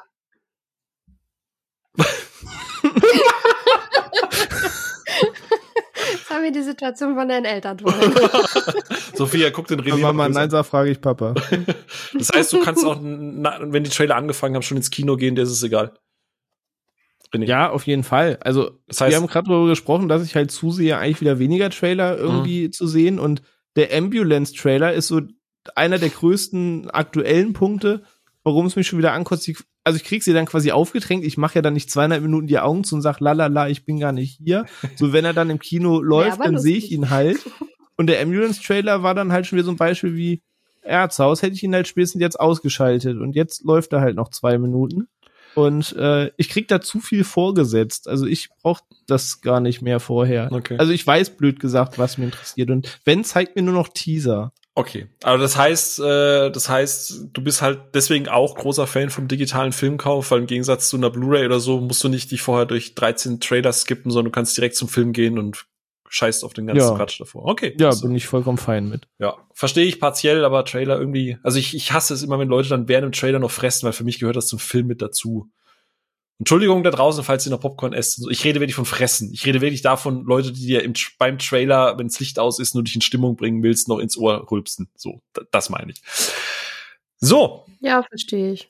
Gehört für mich auch dazu. Also ich weiß nicht, ich privat, wenn ich daheim bin, gucke ich quasi keine Trailer aktiv. Also mhm. suche auch keine und so, aber im Kino gehört's für mich einfach dazu, zu dieser Vorfreude, die sich aufbaut. Und jetzt ist die Werbung rum, jetzt kommen endlich die Trailer. Und danach kommt der Film. Und das ist so eine Einheit, die irgendwie ja. für mich zusammengehört. So. Ja, ist halt René, der hasst doch eh alles. Der hasst auch gute Filme. Ja. Wobei ich es auch, auch wieder partiell verstehen ja. kann. Und was, was mir aufgefallen ist, ist, dass teilweise Trailer sehr unpassend für den nachfolgenden Film zusammengestellt werden in manchen Kinos. Das ist richtig, ja. Und das, das regt mich dann Einmal auf, so Nymphomaniac vor Paddington, weißt du so. Ja, ist, ist, gefühlt, auch was mit Paddington ja. irgendwie so. so, hm. gut, aber um, um das Thema Quo Vadis Trader einfach mal so zum, zum Ende jetzt auch zu bringen. Äh, ich gebe zu, meine Geschichtsstunde war dann doch ein bisschen länger. Es tut mir leid, ich hoffe, es war trotzdem spannend. Gerne Feedback und so. Ähm, wir haben, glaube ich, zusammengefasst, äh, können wir einfach mal sagen, wir oder ich fasse jetzt mal René und Sophia zusammen, ihr beide dodgt eher Trailer mittlerweile, seid eher Fan maximal von Teasern, aber äh, wollt nicht irgendwie, äh, ihr konsumiert jetzt nicht proaktiv quasi, oh Gott, ein neuer Trailer, schnell, der neue Trailer Nummer drei, äh, die werden ja schon mittlerweile so durchnummeriert, Teaser-Trailer Nummer drei V1, so, ist, ist jetzt nicht mehr euer Ding. Nee, Nö. nee. Also ich bin da, ich sage Teaser ultra gern, also jetzt um mal bei aktuellen Filmen zu bleiben. Es gibt diesen Teaser-Trailer zu Last Night in Soho, der quasi auch noch mit der Kamera ein bisschen durch die Kulisse fährt. Da wird nicht ein einziges Wort gesprochen. Du siehst kurz Anja Taylor-Joy. Ähm, und dann kommt einfach der Schriftzug und du siehst schon Setting, in welcher Zeitepoche es etwas spielt. Du siehst von den verschrobenen Tönen oder hörst, dass vermeintlich ein bisschen in die Horrorrichtung geht. Und da war einfach Cut. Und ich war irgendwie sold und hätte gar nicht viel mehr gebraucht. Ähm, genauso jetzt bei diversen neuen Filmen. Also ich finde das bei Teasern halt immer eigentlich spannender inzwischen. Hm. Ja, unterschreibe ich so. Ich finde auch den, den Thor Love and Thunder äh, Teaser jetzt tatsächlich ziemlich gut und ich werde versuchen, nicht mehr ja. als den zu gucken. Ja, weil ähm, wir hatten es auf dem Discord davon, der einer unserer Hörer, der Dom, ähm, der hat sich ja tierisch, äh, den, den nervt ja mittlerweile so diese ganze Doctor Strange in the Multiverse of Madness. Da drei neue Poster, gut zwei davon sind ein Fanposter, dann hast du hier noch einen neuen Trailer, dann hast du noch einen neuen Clip, dann gibt's noch mal einen neuen Clip. Und wenn ich jetzt noch anfange, das Fass aufzumachen mit, schau hier die ersten fünf Minuten des Films, so, da, dann, also das ist für mich immer so, so eine Red Flag. Wenn irgendein Film die ersten fünf Minuten zeigt, ist das für mich eine Red Flag, dass der Rest des Films scheiße ist. Und das Studio weiß das, deswegen gibt es quasi die, per die Kirche vorab und dann äh, gehst du da rein. Aber bei euch geht das dann auch komplett vorbei. Das heißt, ihr, du sagst dann, Teaser, guck ich, und falls ich danach noch Bock habe, vielleicht gucke ich meine, du hast vorhin gesagt, bei, bei Ambulance, du machst den Trailer dann aus. Also gehst du das, den Meter dann noch mit oder sagst du von vornherein, nein, das hat mir gereicht, ich möchte den Film gucken, alles andere leckt mich am Arsch hängt davon ab, wie sie das Herz dran hängt. Bei Marvel-Filmen ist ja unlängst bekannt, dass ich meist quasi schon acht Filme weiterdenke. Das heißt, ich, ich achte auf ganz andere Hints. Ähm, und da war der erste Doctor Strange-Trailer halt Gold wert. Der hat mir da sehr, sehr, sehr viel geboten, was vermeintlich 90 Prozent der Leute gar nicht gesehen haben in dem Trailer. Und das hat mir aber gelangt. Also ich habe bis auf den ersten langen Trailer mir nichts weiteres von all dem Promomaterial angeguckt, weil ich eigentlich sehr sicher bin, was ich da bekomme. Und das bisschen Rest möchte ich mich an Donner überraschen lassen. Also ich klinge mich dann ab der Stelle dann tatsächlich meistens aus, ja. Sophia, gehst du damit? Ja, größtenteils. Ähm, nur ganz ab und zu ist es dann tatsächlich so, dass ich sage, okay, ich will jetzt aber einen Trailer sehen. Mhm. Ähm, das habe ich vor, im Gegensatz zu dir habe ich das vor Pig zum Beispiel gemacht ähm, einfach um nochmal einen Eindruck zu bekommen und habe dann gesagt, ja doch, lasse ich mich drauf ein. Also gerade bei eben so Independent und Arthouse-Sachen mhm. oder so mache ich es doch mhm. öfter mal noch, weil ich, auch weil du sonst nicht viel halt mitbekommst und weil dann der Trailer doch teilweise der einzige Einblick ist, um einzuschätzen, ja. ist es was für da, mich. Da, so st da stimme ich ja, dazu. Same. Gerade wo das Genre ja. nicht so einleuchtend ist, wo man gucken will, wie ist die Tonalität genau. und sowas, da, da bin ich voll bei euch. Genau, das ist auch der Grund, warum ich unbedingt, unbedingt, unbedingt seit der erste Teaser oder Trailer oder was auch immer da war, ähm, Everything Everywhere All at Once gucken muss. Ich habe den Trailer gesehen, habe mir nur gedacht, okay, ja. was ist das denn bitte für ein weirder Scheiß? Ich will das sehen. Ja, nee, aber es stimmt tatsächlich, es wäre jetzt auch die Brücke, die ich noch geschlagen hätte, weil einfach äh, gerade so bei Filmen, die nicht omnipräsent sind, so äh, wie du sagst, um die, in die Stimmung reinzukommen. Weil ganz im Ernst, beim Doctor Strange, egal wie strange das wird oder egal welcher Marvel-Film, ich muss in die Stimmung nicht reingehen. Ob da jetzt halt mal kurz irgendwie auf die Tränendüse gedrückt wird oder nicht, am Ende hast du halt einen Marvel-Film, so, oder du hast halt einen Sony-Film oder einen Superhelden-Film, whatever. Aber wie du sagst, Everything Everywhere All at Once oder ein Last Duel oder sonst irgendwas, äh, da, da muss ich mich schon ein bisschen einstimmen. Pick war halt, wie gesagt, wir haben irgendeinen Film raussuchen wollen, dann war so, oh, Amazon hat Pick, ja, lass den doch einfach gucken, komm, es ist Nicolas Cage. Also da, da, da brauche ich keinen Trailer. es ist Nicolas Cage. Und ich habe den Grundtenor gehört. Mm. Wir hatten ja auch auf Social ein bisschen rumgefragt gehabt und wir haben tatsächlich überraschend viel Feedback bekommen. Ähm, ein, zwei Punkte, die ich rausgreifen möchte. Der äh, Jimmy Erkus hat zum Beispiel gesagt, er glaubte immer noch, dass Terminator Genesis äh, wesentlich besser angekommen wäre, wenn der John Connor Twist nicht im Trailer gespoilert worden wäre ich weiß jetzt nicht, ob das die Qualität des Films gestiegen hätte, aber ich muss gestehen, ja, das war echt dumm. Also. Also ich kann mit Fug ja, und Recht sagen, ich finde den Film ziemlich scheiße, ohne einen Trailer davon gesehen zu haben. Okay. also der, der Trailer war auf jeden Fall nicht die, die, die ganze Rechnung. So, so viel kann ich als, als Gegenbeispiel sagen. Siehst du, und ich habe nur den Trailer gesehen und habe mir beim Trailer schon gedacht, warum macht ihr das? Ja. Also, ja. Aber, aber Grace ist zum Beispiel auch eher äh, Team René. Also finde kurze Teaser sind die besseren Trailer. Mehr brauche ich nicht, um etwas über den Film zu wissen. Mir verraten Trailer mittlerweile einfach echt zu viel. Ähm, und Christavo äh, sagt halt auch meistens inzwischen nur noch den ersten Teaser oder Trailer. Bei manchen versuche ich es komplett zu vermeiden oder zumindest nur einmal zu schauen ähm, und dann zum Start das meiste nicht mehr präsent zu haben. Es ist halt immer schön, komplett ohne Vorwissen Bilder in einen Film zu gehen. Das, was du gerade vorhin meintest, René, so eine Art, das ist die Szene, da, da weiß ich, die kommt jetzt, dann müsste Folge richtig folgender das noch hinterherkommen. Das heißt, du baust dir im mhm. Kopf halt irgendwie schon was zusammen. Ähm, es funktioniert halt leider zu oft. Ja. Und La Rosen, die ja auch immer sehr aktiv auf Discord und so ist, sagt halt auch, äh, sehr cooles Thema. Dankeschön. Hoffen wir mal, du bist an dem Punkt immer noch da. Äh, ich schaue trotz Spoilergefahr jeden Teaser oder Trailer. Nur einzelne Clips sind mir dann zu viel.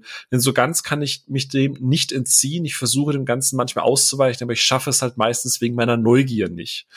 Ähm, ist halt auch legit, ne? Also ähm, im Endeffekt, ist, wenn ein Film dich neugierig macht, dann möchtest du natürlich auch Informationen dazu haben und, und kann man natürlich dann auch so machen, ne? Ja, kann ich nachfühlen. Ging mir jetzt eben eins zu eins mit äh, Love and Thunder so, weil ich mir vorgenommen hatte, ich gucke mir nichts dazu an. Schon allein, weil ich auch gesagt habe, ich habe eigentlich keine Lust auf den hm. Jane Foster Tor, es interessiert mich nicht, also bleibe ich da draus. Und dann habe ich, ich arbeite halt sehr viel mit der IMDb für die Arbeit und da ist gerade permanent die Bewerbung für diesen Teaser da und ständig ist es so, ja, der Teaser ist da und der Teaser ist da und dann irgendwann war das so, oh, jetzt will ich aber wissen, was da drin ja, ist. Wenn es lang ja. genug ist wie mit dem Kind, wenn es lang genug schreit, dann kümmert sich irgendwer drum. Nee, warte, das ist ja gut, das ist, ungefähr, ist schwierig. Ja. Ähm, und äh, Kieser allein sagt halt auch, ich persönlich schaue nix, da ich, ich möchte, dass der Film mir die Geschichte sowohl inhaltlich als auch visuell erzählt und nicht die Werbung würde dennoch nicht sagen, dass es zu viel gibt, da Leute sowas ja auch verschlingen und jeder wie er sie es äh, möchte. Was äh, mich zu einer der letzten Fragen heute führt, äh, jetzt vielleicht mal erst an, an Sophia. So, wenn man mal so eine Summary so unter einen Strich macht, wie aktuell Vermarktung von großen Blockbuster-Titeln laufen, findest du Studios übertreiben es mit Trailern? Oder sagst du, die Verantwortung liegt einzig und allein bei den Zuschauerinnen und Zuschauern, das zu konsumieren und das zu regulieren? Hm, schwer. Ähm, ich finde, es liegt relativ viel Verantwortung bei den Studios, gerade weil ich auch das Gefühl habe, dass es eben so formularisiert wird und dass teilweise einfach extrem viele Auflagen ähm, existieren für was in den Trailer rein muss, soll, darf, was auch immer. Ähm, dass das einfach das Trailer-Bild massiv prägt. Was den Umgang damit angeht, finde ich, ja, haben wir eine gewisse Eigenverantwortung, aber ich würde noch ausweiten und sagen, da gibt es noch eine Partei, die sehr viel Verantwortung trägt. Und das sind die ganzen Film-Websites und Blogger und Reviewer und was weiß ich was, weil das auch so ein Nebeneffekt ist von, wir kriegen jetzt zu jedem Marvel-Film Trailer Nummer 345 XY und dann noch ein Clip und dann noch äh, noch mal einen Teaser und äh, was weiß dann ich. Dann eine Reaction und eine Einordnung und, genau, und, dann, und Fan. Und richtig, dann gibt's eine Reaction und dann gibt's Analysestexte und dann gibt es ähm, das Spekulationstexte, das könnte der Trailer auch noch. Und das ist diese, diese Internetmaschinerie, die sich einfach permanent selber bedient. Ähm, wo ja Webseiten teilweise gar nicht auskönnen, als das mitzunehmen, weil sie sonst irrelevant Watch, werden. Watch, Was? Aber es ist, ähm, ich glaube, wenn da, wenn da von dieser dritten Partei einfach auch ein bisschen weniger käme, dann wäre man auch weniger übersättigt. So dieses Paradoxon mit äh, Thema Schwurblern, ne, wie viel Verantwortung hat Markus Lanz, dass er den Leuten eine Plattform bietet? so, ne, also ja. so dieses, dieses, äh, ja, also ja. Es ist halt sehr, sehr kompliziert verwoben alles, glaube ich. Ja. Und äh, es müssten alle ein bisschen bewusster damit so. umgehen eigentlich. René, komm, pack mal die Axt aus. Wer ist schuld? Hm. Ey, ich bin jetzt gerade richtig fundiert an die Sache rangegangen. Während ihr gerade gesprochen habt, habe ich jetzt einfach mal mir zwei YouTube-Kanäle mal geschnappt, die äh, nur für Videotrailer da sind und habe gerade mal in die ganzen Doctor Strange Trailer reingeklickt und äh, die halt alle gleich pausiert und einfach mal kurz auf die Likes geguckt, die Kommentarsektion und wenn du mich fragst, haben halt beide so eine gewisse Teilschuld, weil einerseits, ihr sagt schon, wer es guckt, ist halt selber schuld. Andererseits, der, der es dir die ganze Zeit vorwirft und dir alles äh, darbietet, sorgt versucht ja auch damit zu werben, dass du es guckst und doch wieder schwach wirst.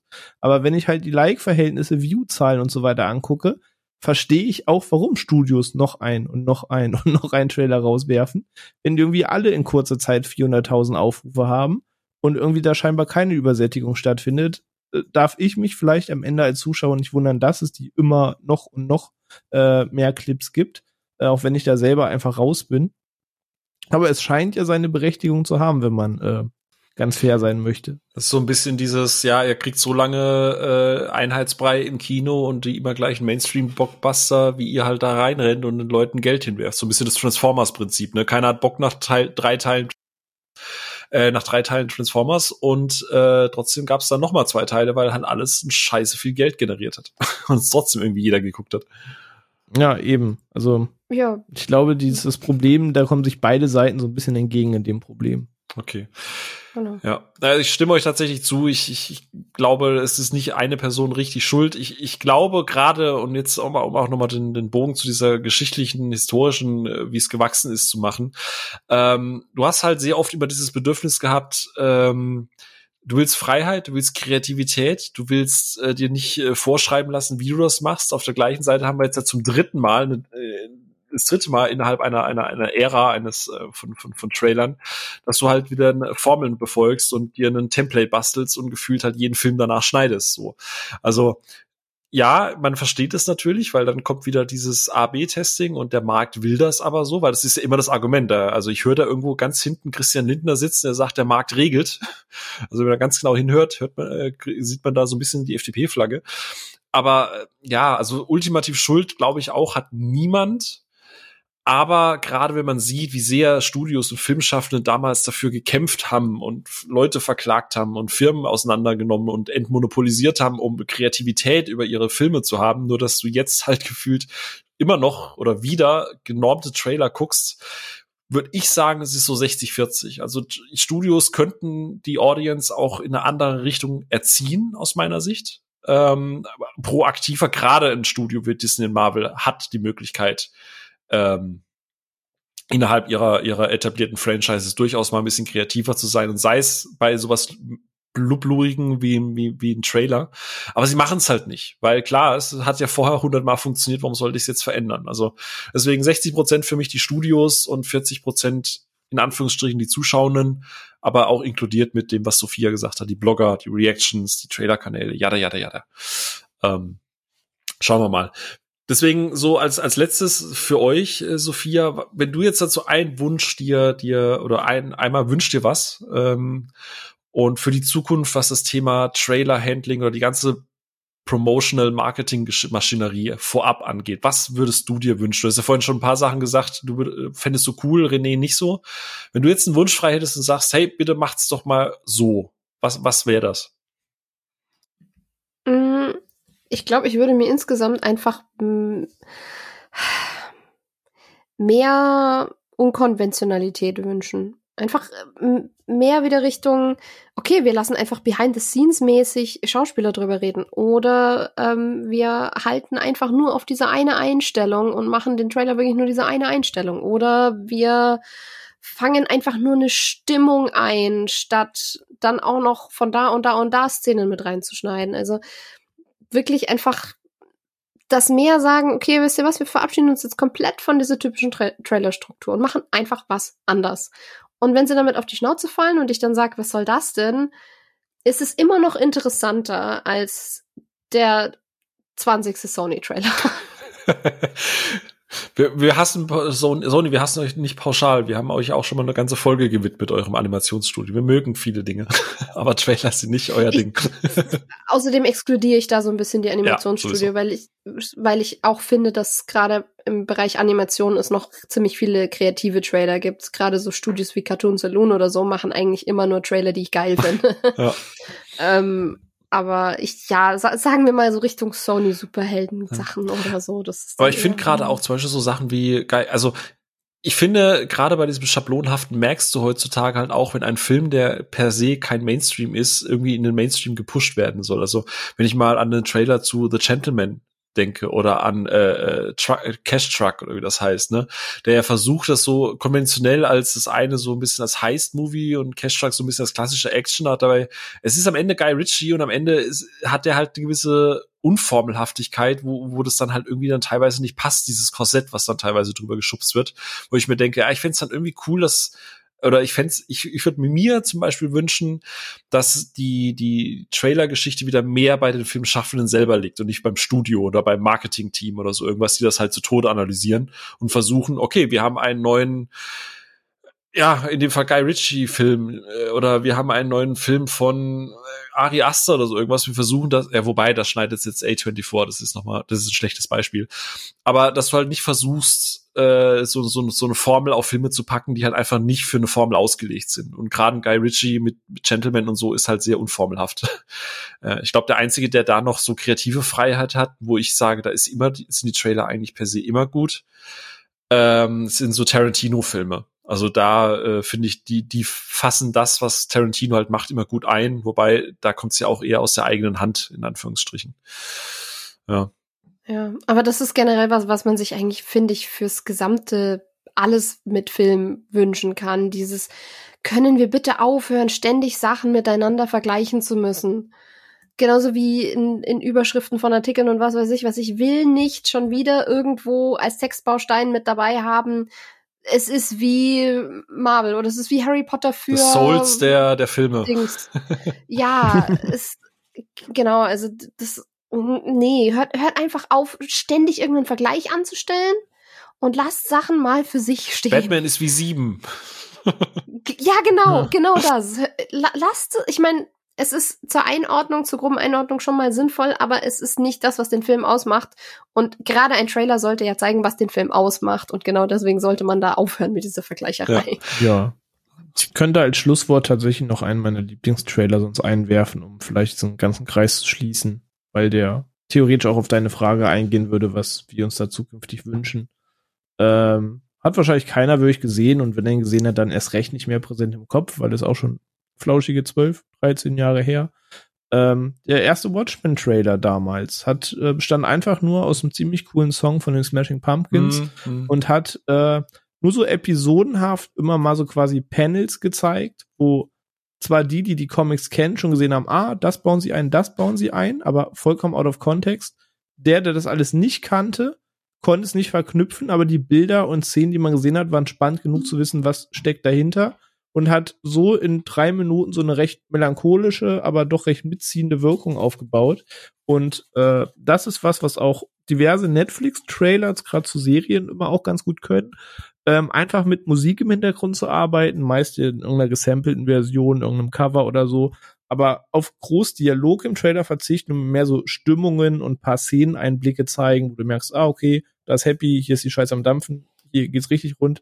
Ähm, und mir einfach mehr so lose ein paar Bilder gibt, dass ich so grob weiß, was auf mich zukommt. Aber das langt mir halt schon vollkommen. Dann weiß ich, wie ist etwa die Stimmung und den Rest äh, kann ich mir halt noch nicht erschließen. So, das sind Trailer, die ich persönlich immer ganz gerne mag. Ich glaube, Batz wäre ja. gerade sehr glücklich. Show, don't tell. ja. ja, und das ist auch was, wo, wo man dann ja sagen kann, das wäre ja sogar eine Kompromisslösung. Ihr könnt gerne relativ formelhaft bleiben im Aufbau, aber macht einfach weniger.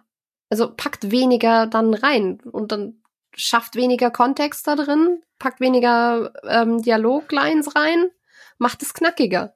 Ja. Wenn ihr eure Formel wollt, macht sie knackig. Fertig. Apropos knackig. Gut, die zwei Stunden haben jetzt heute nicht ge geklappt, aber wie gesagt, ich nehme das heute auf meine Kappe. Äh, wir wollten halt versuchen, diesen Historienpart nicht zu trocken zu machen. Ich hoffe, das ist uns gelungen und ihr hattet Spaß. Äh, heute mal wieder, wie gesagt, äh, nicht explizit filmbezogen, sondern halt auch mal wirklich um dieses Filmschaffen drumherum. Und äh, das ist ja auch nur ein ganz, ganz kleiner Bruchteil. Also wir haben ja heute nur über Trailer-Marketing äh, gesprochen. Und ähm, die Frage an euch da draußen ist natürlich, hoffentlich, A, vielleicht fandet ihr es interessant. Falls ja, hättet ihr vielleicht Interesse auch so über andere Marketinginstrumente bei Filmen zu reden, zum Beispiel Crossovers oder Product Placements, was wir ursprünglich auch mal angedacht hatten heute in der Episode. Und der René hat da schon ganz viele Dinge vorbereitet. hat er zumindest vorhin gesagt. Oder, ja, ganz viel ist jetzt auch gelogen, aber schon so zwei, drei. Ja. ähm, also gerade Thema Product Placement, da, da könnte ich ja ganz herzlich über Shang-Chi meckern. Aber ähm, wie gesagt, falls ihr das interessant fandet, dann sagt uns da gerne Bescheid, weil das braucht ein bisschen Vorlaufzeit. Und wenn ihr sagt, ey, das war furztrocken, super langweilig, wie interessiert denn, wie Trailer entstanden sind, egal, ich gucke jetzt der Doctor Strange Trailer 65, Clip 2. äh, auch schön, auch Feedback. Ähm, ein Fun Fact habe ich tatsächlich noch. René, Sophia, wusstet ihr, dass knapp 80 Prozent unserer Hörerinnen und Hörer auf Apple Podcasts uns hören, ohne eine Bewertung abgegeben zu haben?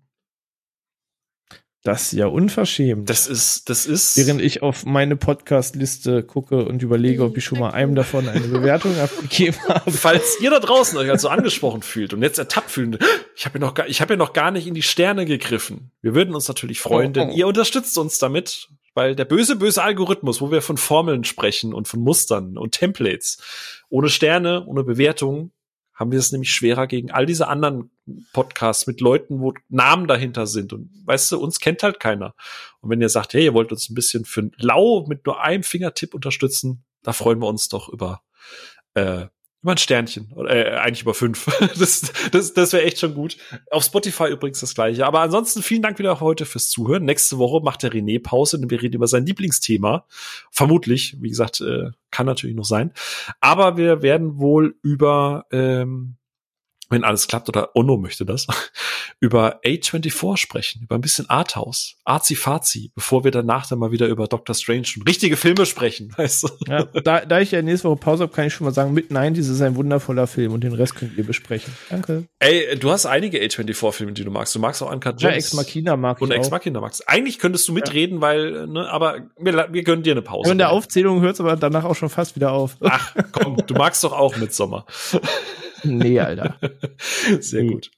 Ähm, gut, ich danke euch beiden. Danke. Ich hoffe, ihr habt ein bisschen Interessantes heute mitgenommen und ihr fandet es nicht nur öde, mir dazu zu hören. Und ihr müsst jetzt natürlich an der Stelle sagen, natürlich, wir fanden es total toll. Natürlich, wir fanden es total toll. ja, ja, safe. Nee, aber tatsächlich, also ja, das, das Schlimme ist, egal wie René das jetzt sagt, egal wie viel Honig er du weißt immer, dass René wieder die ganze Zeit nur da saß und die Tischplatte gegen den Kopf gehauen hat. Aber ist okay.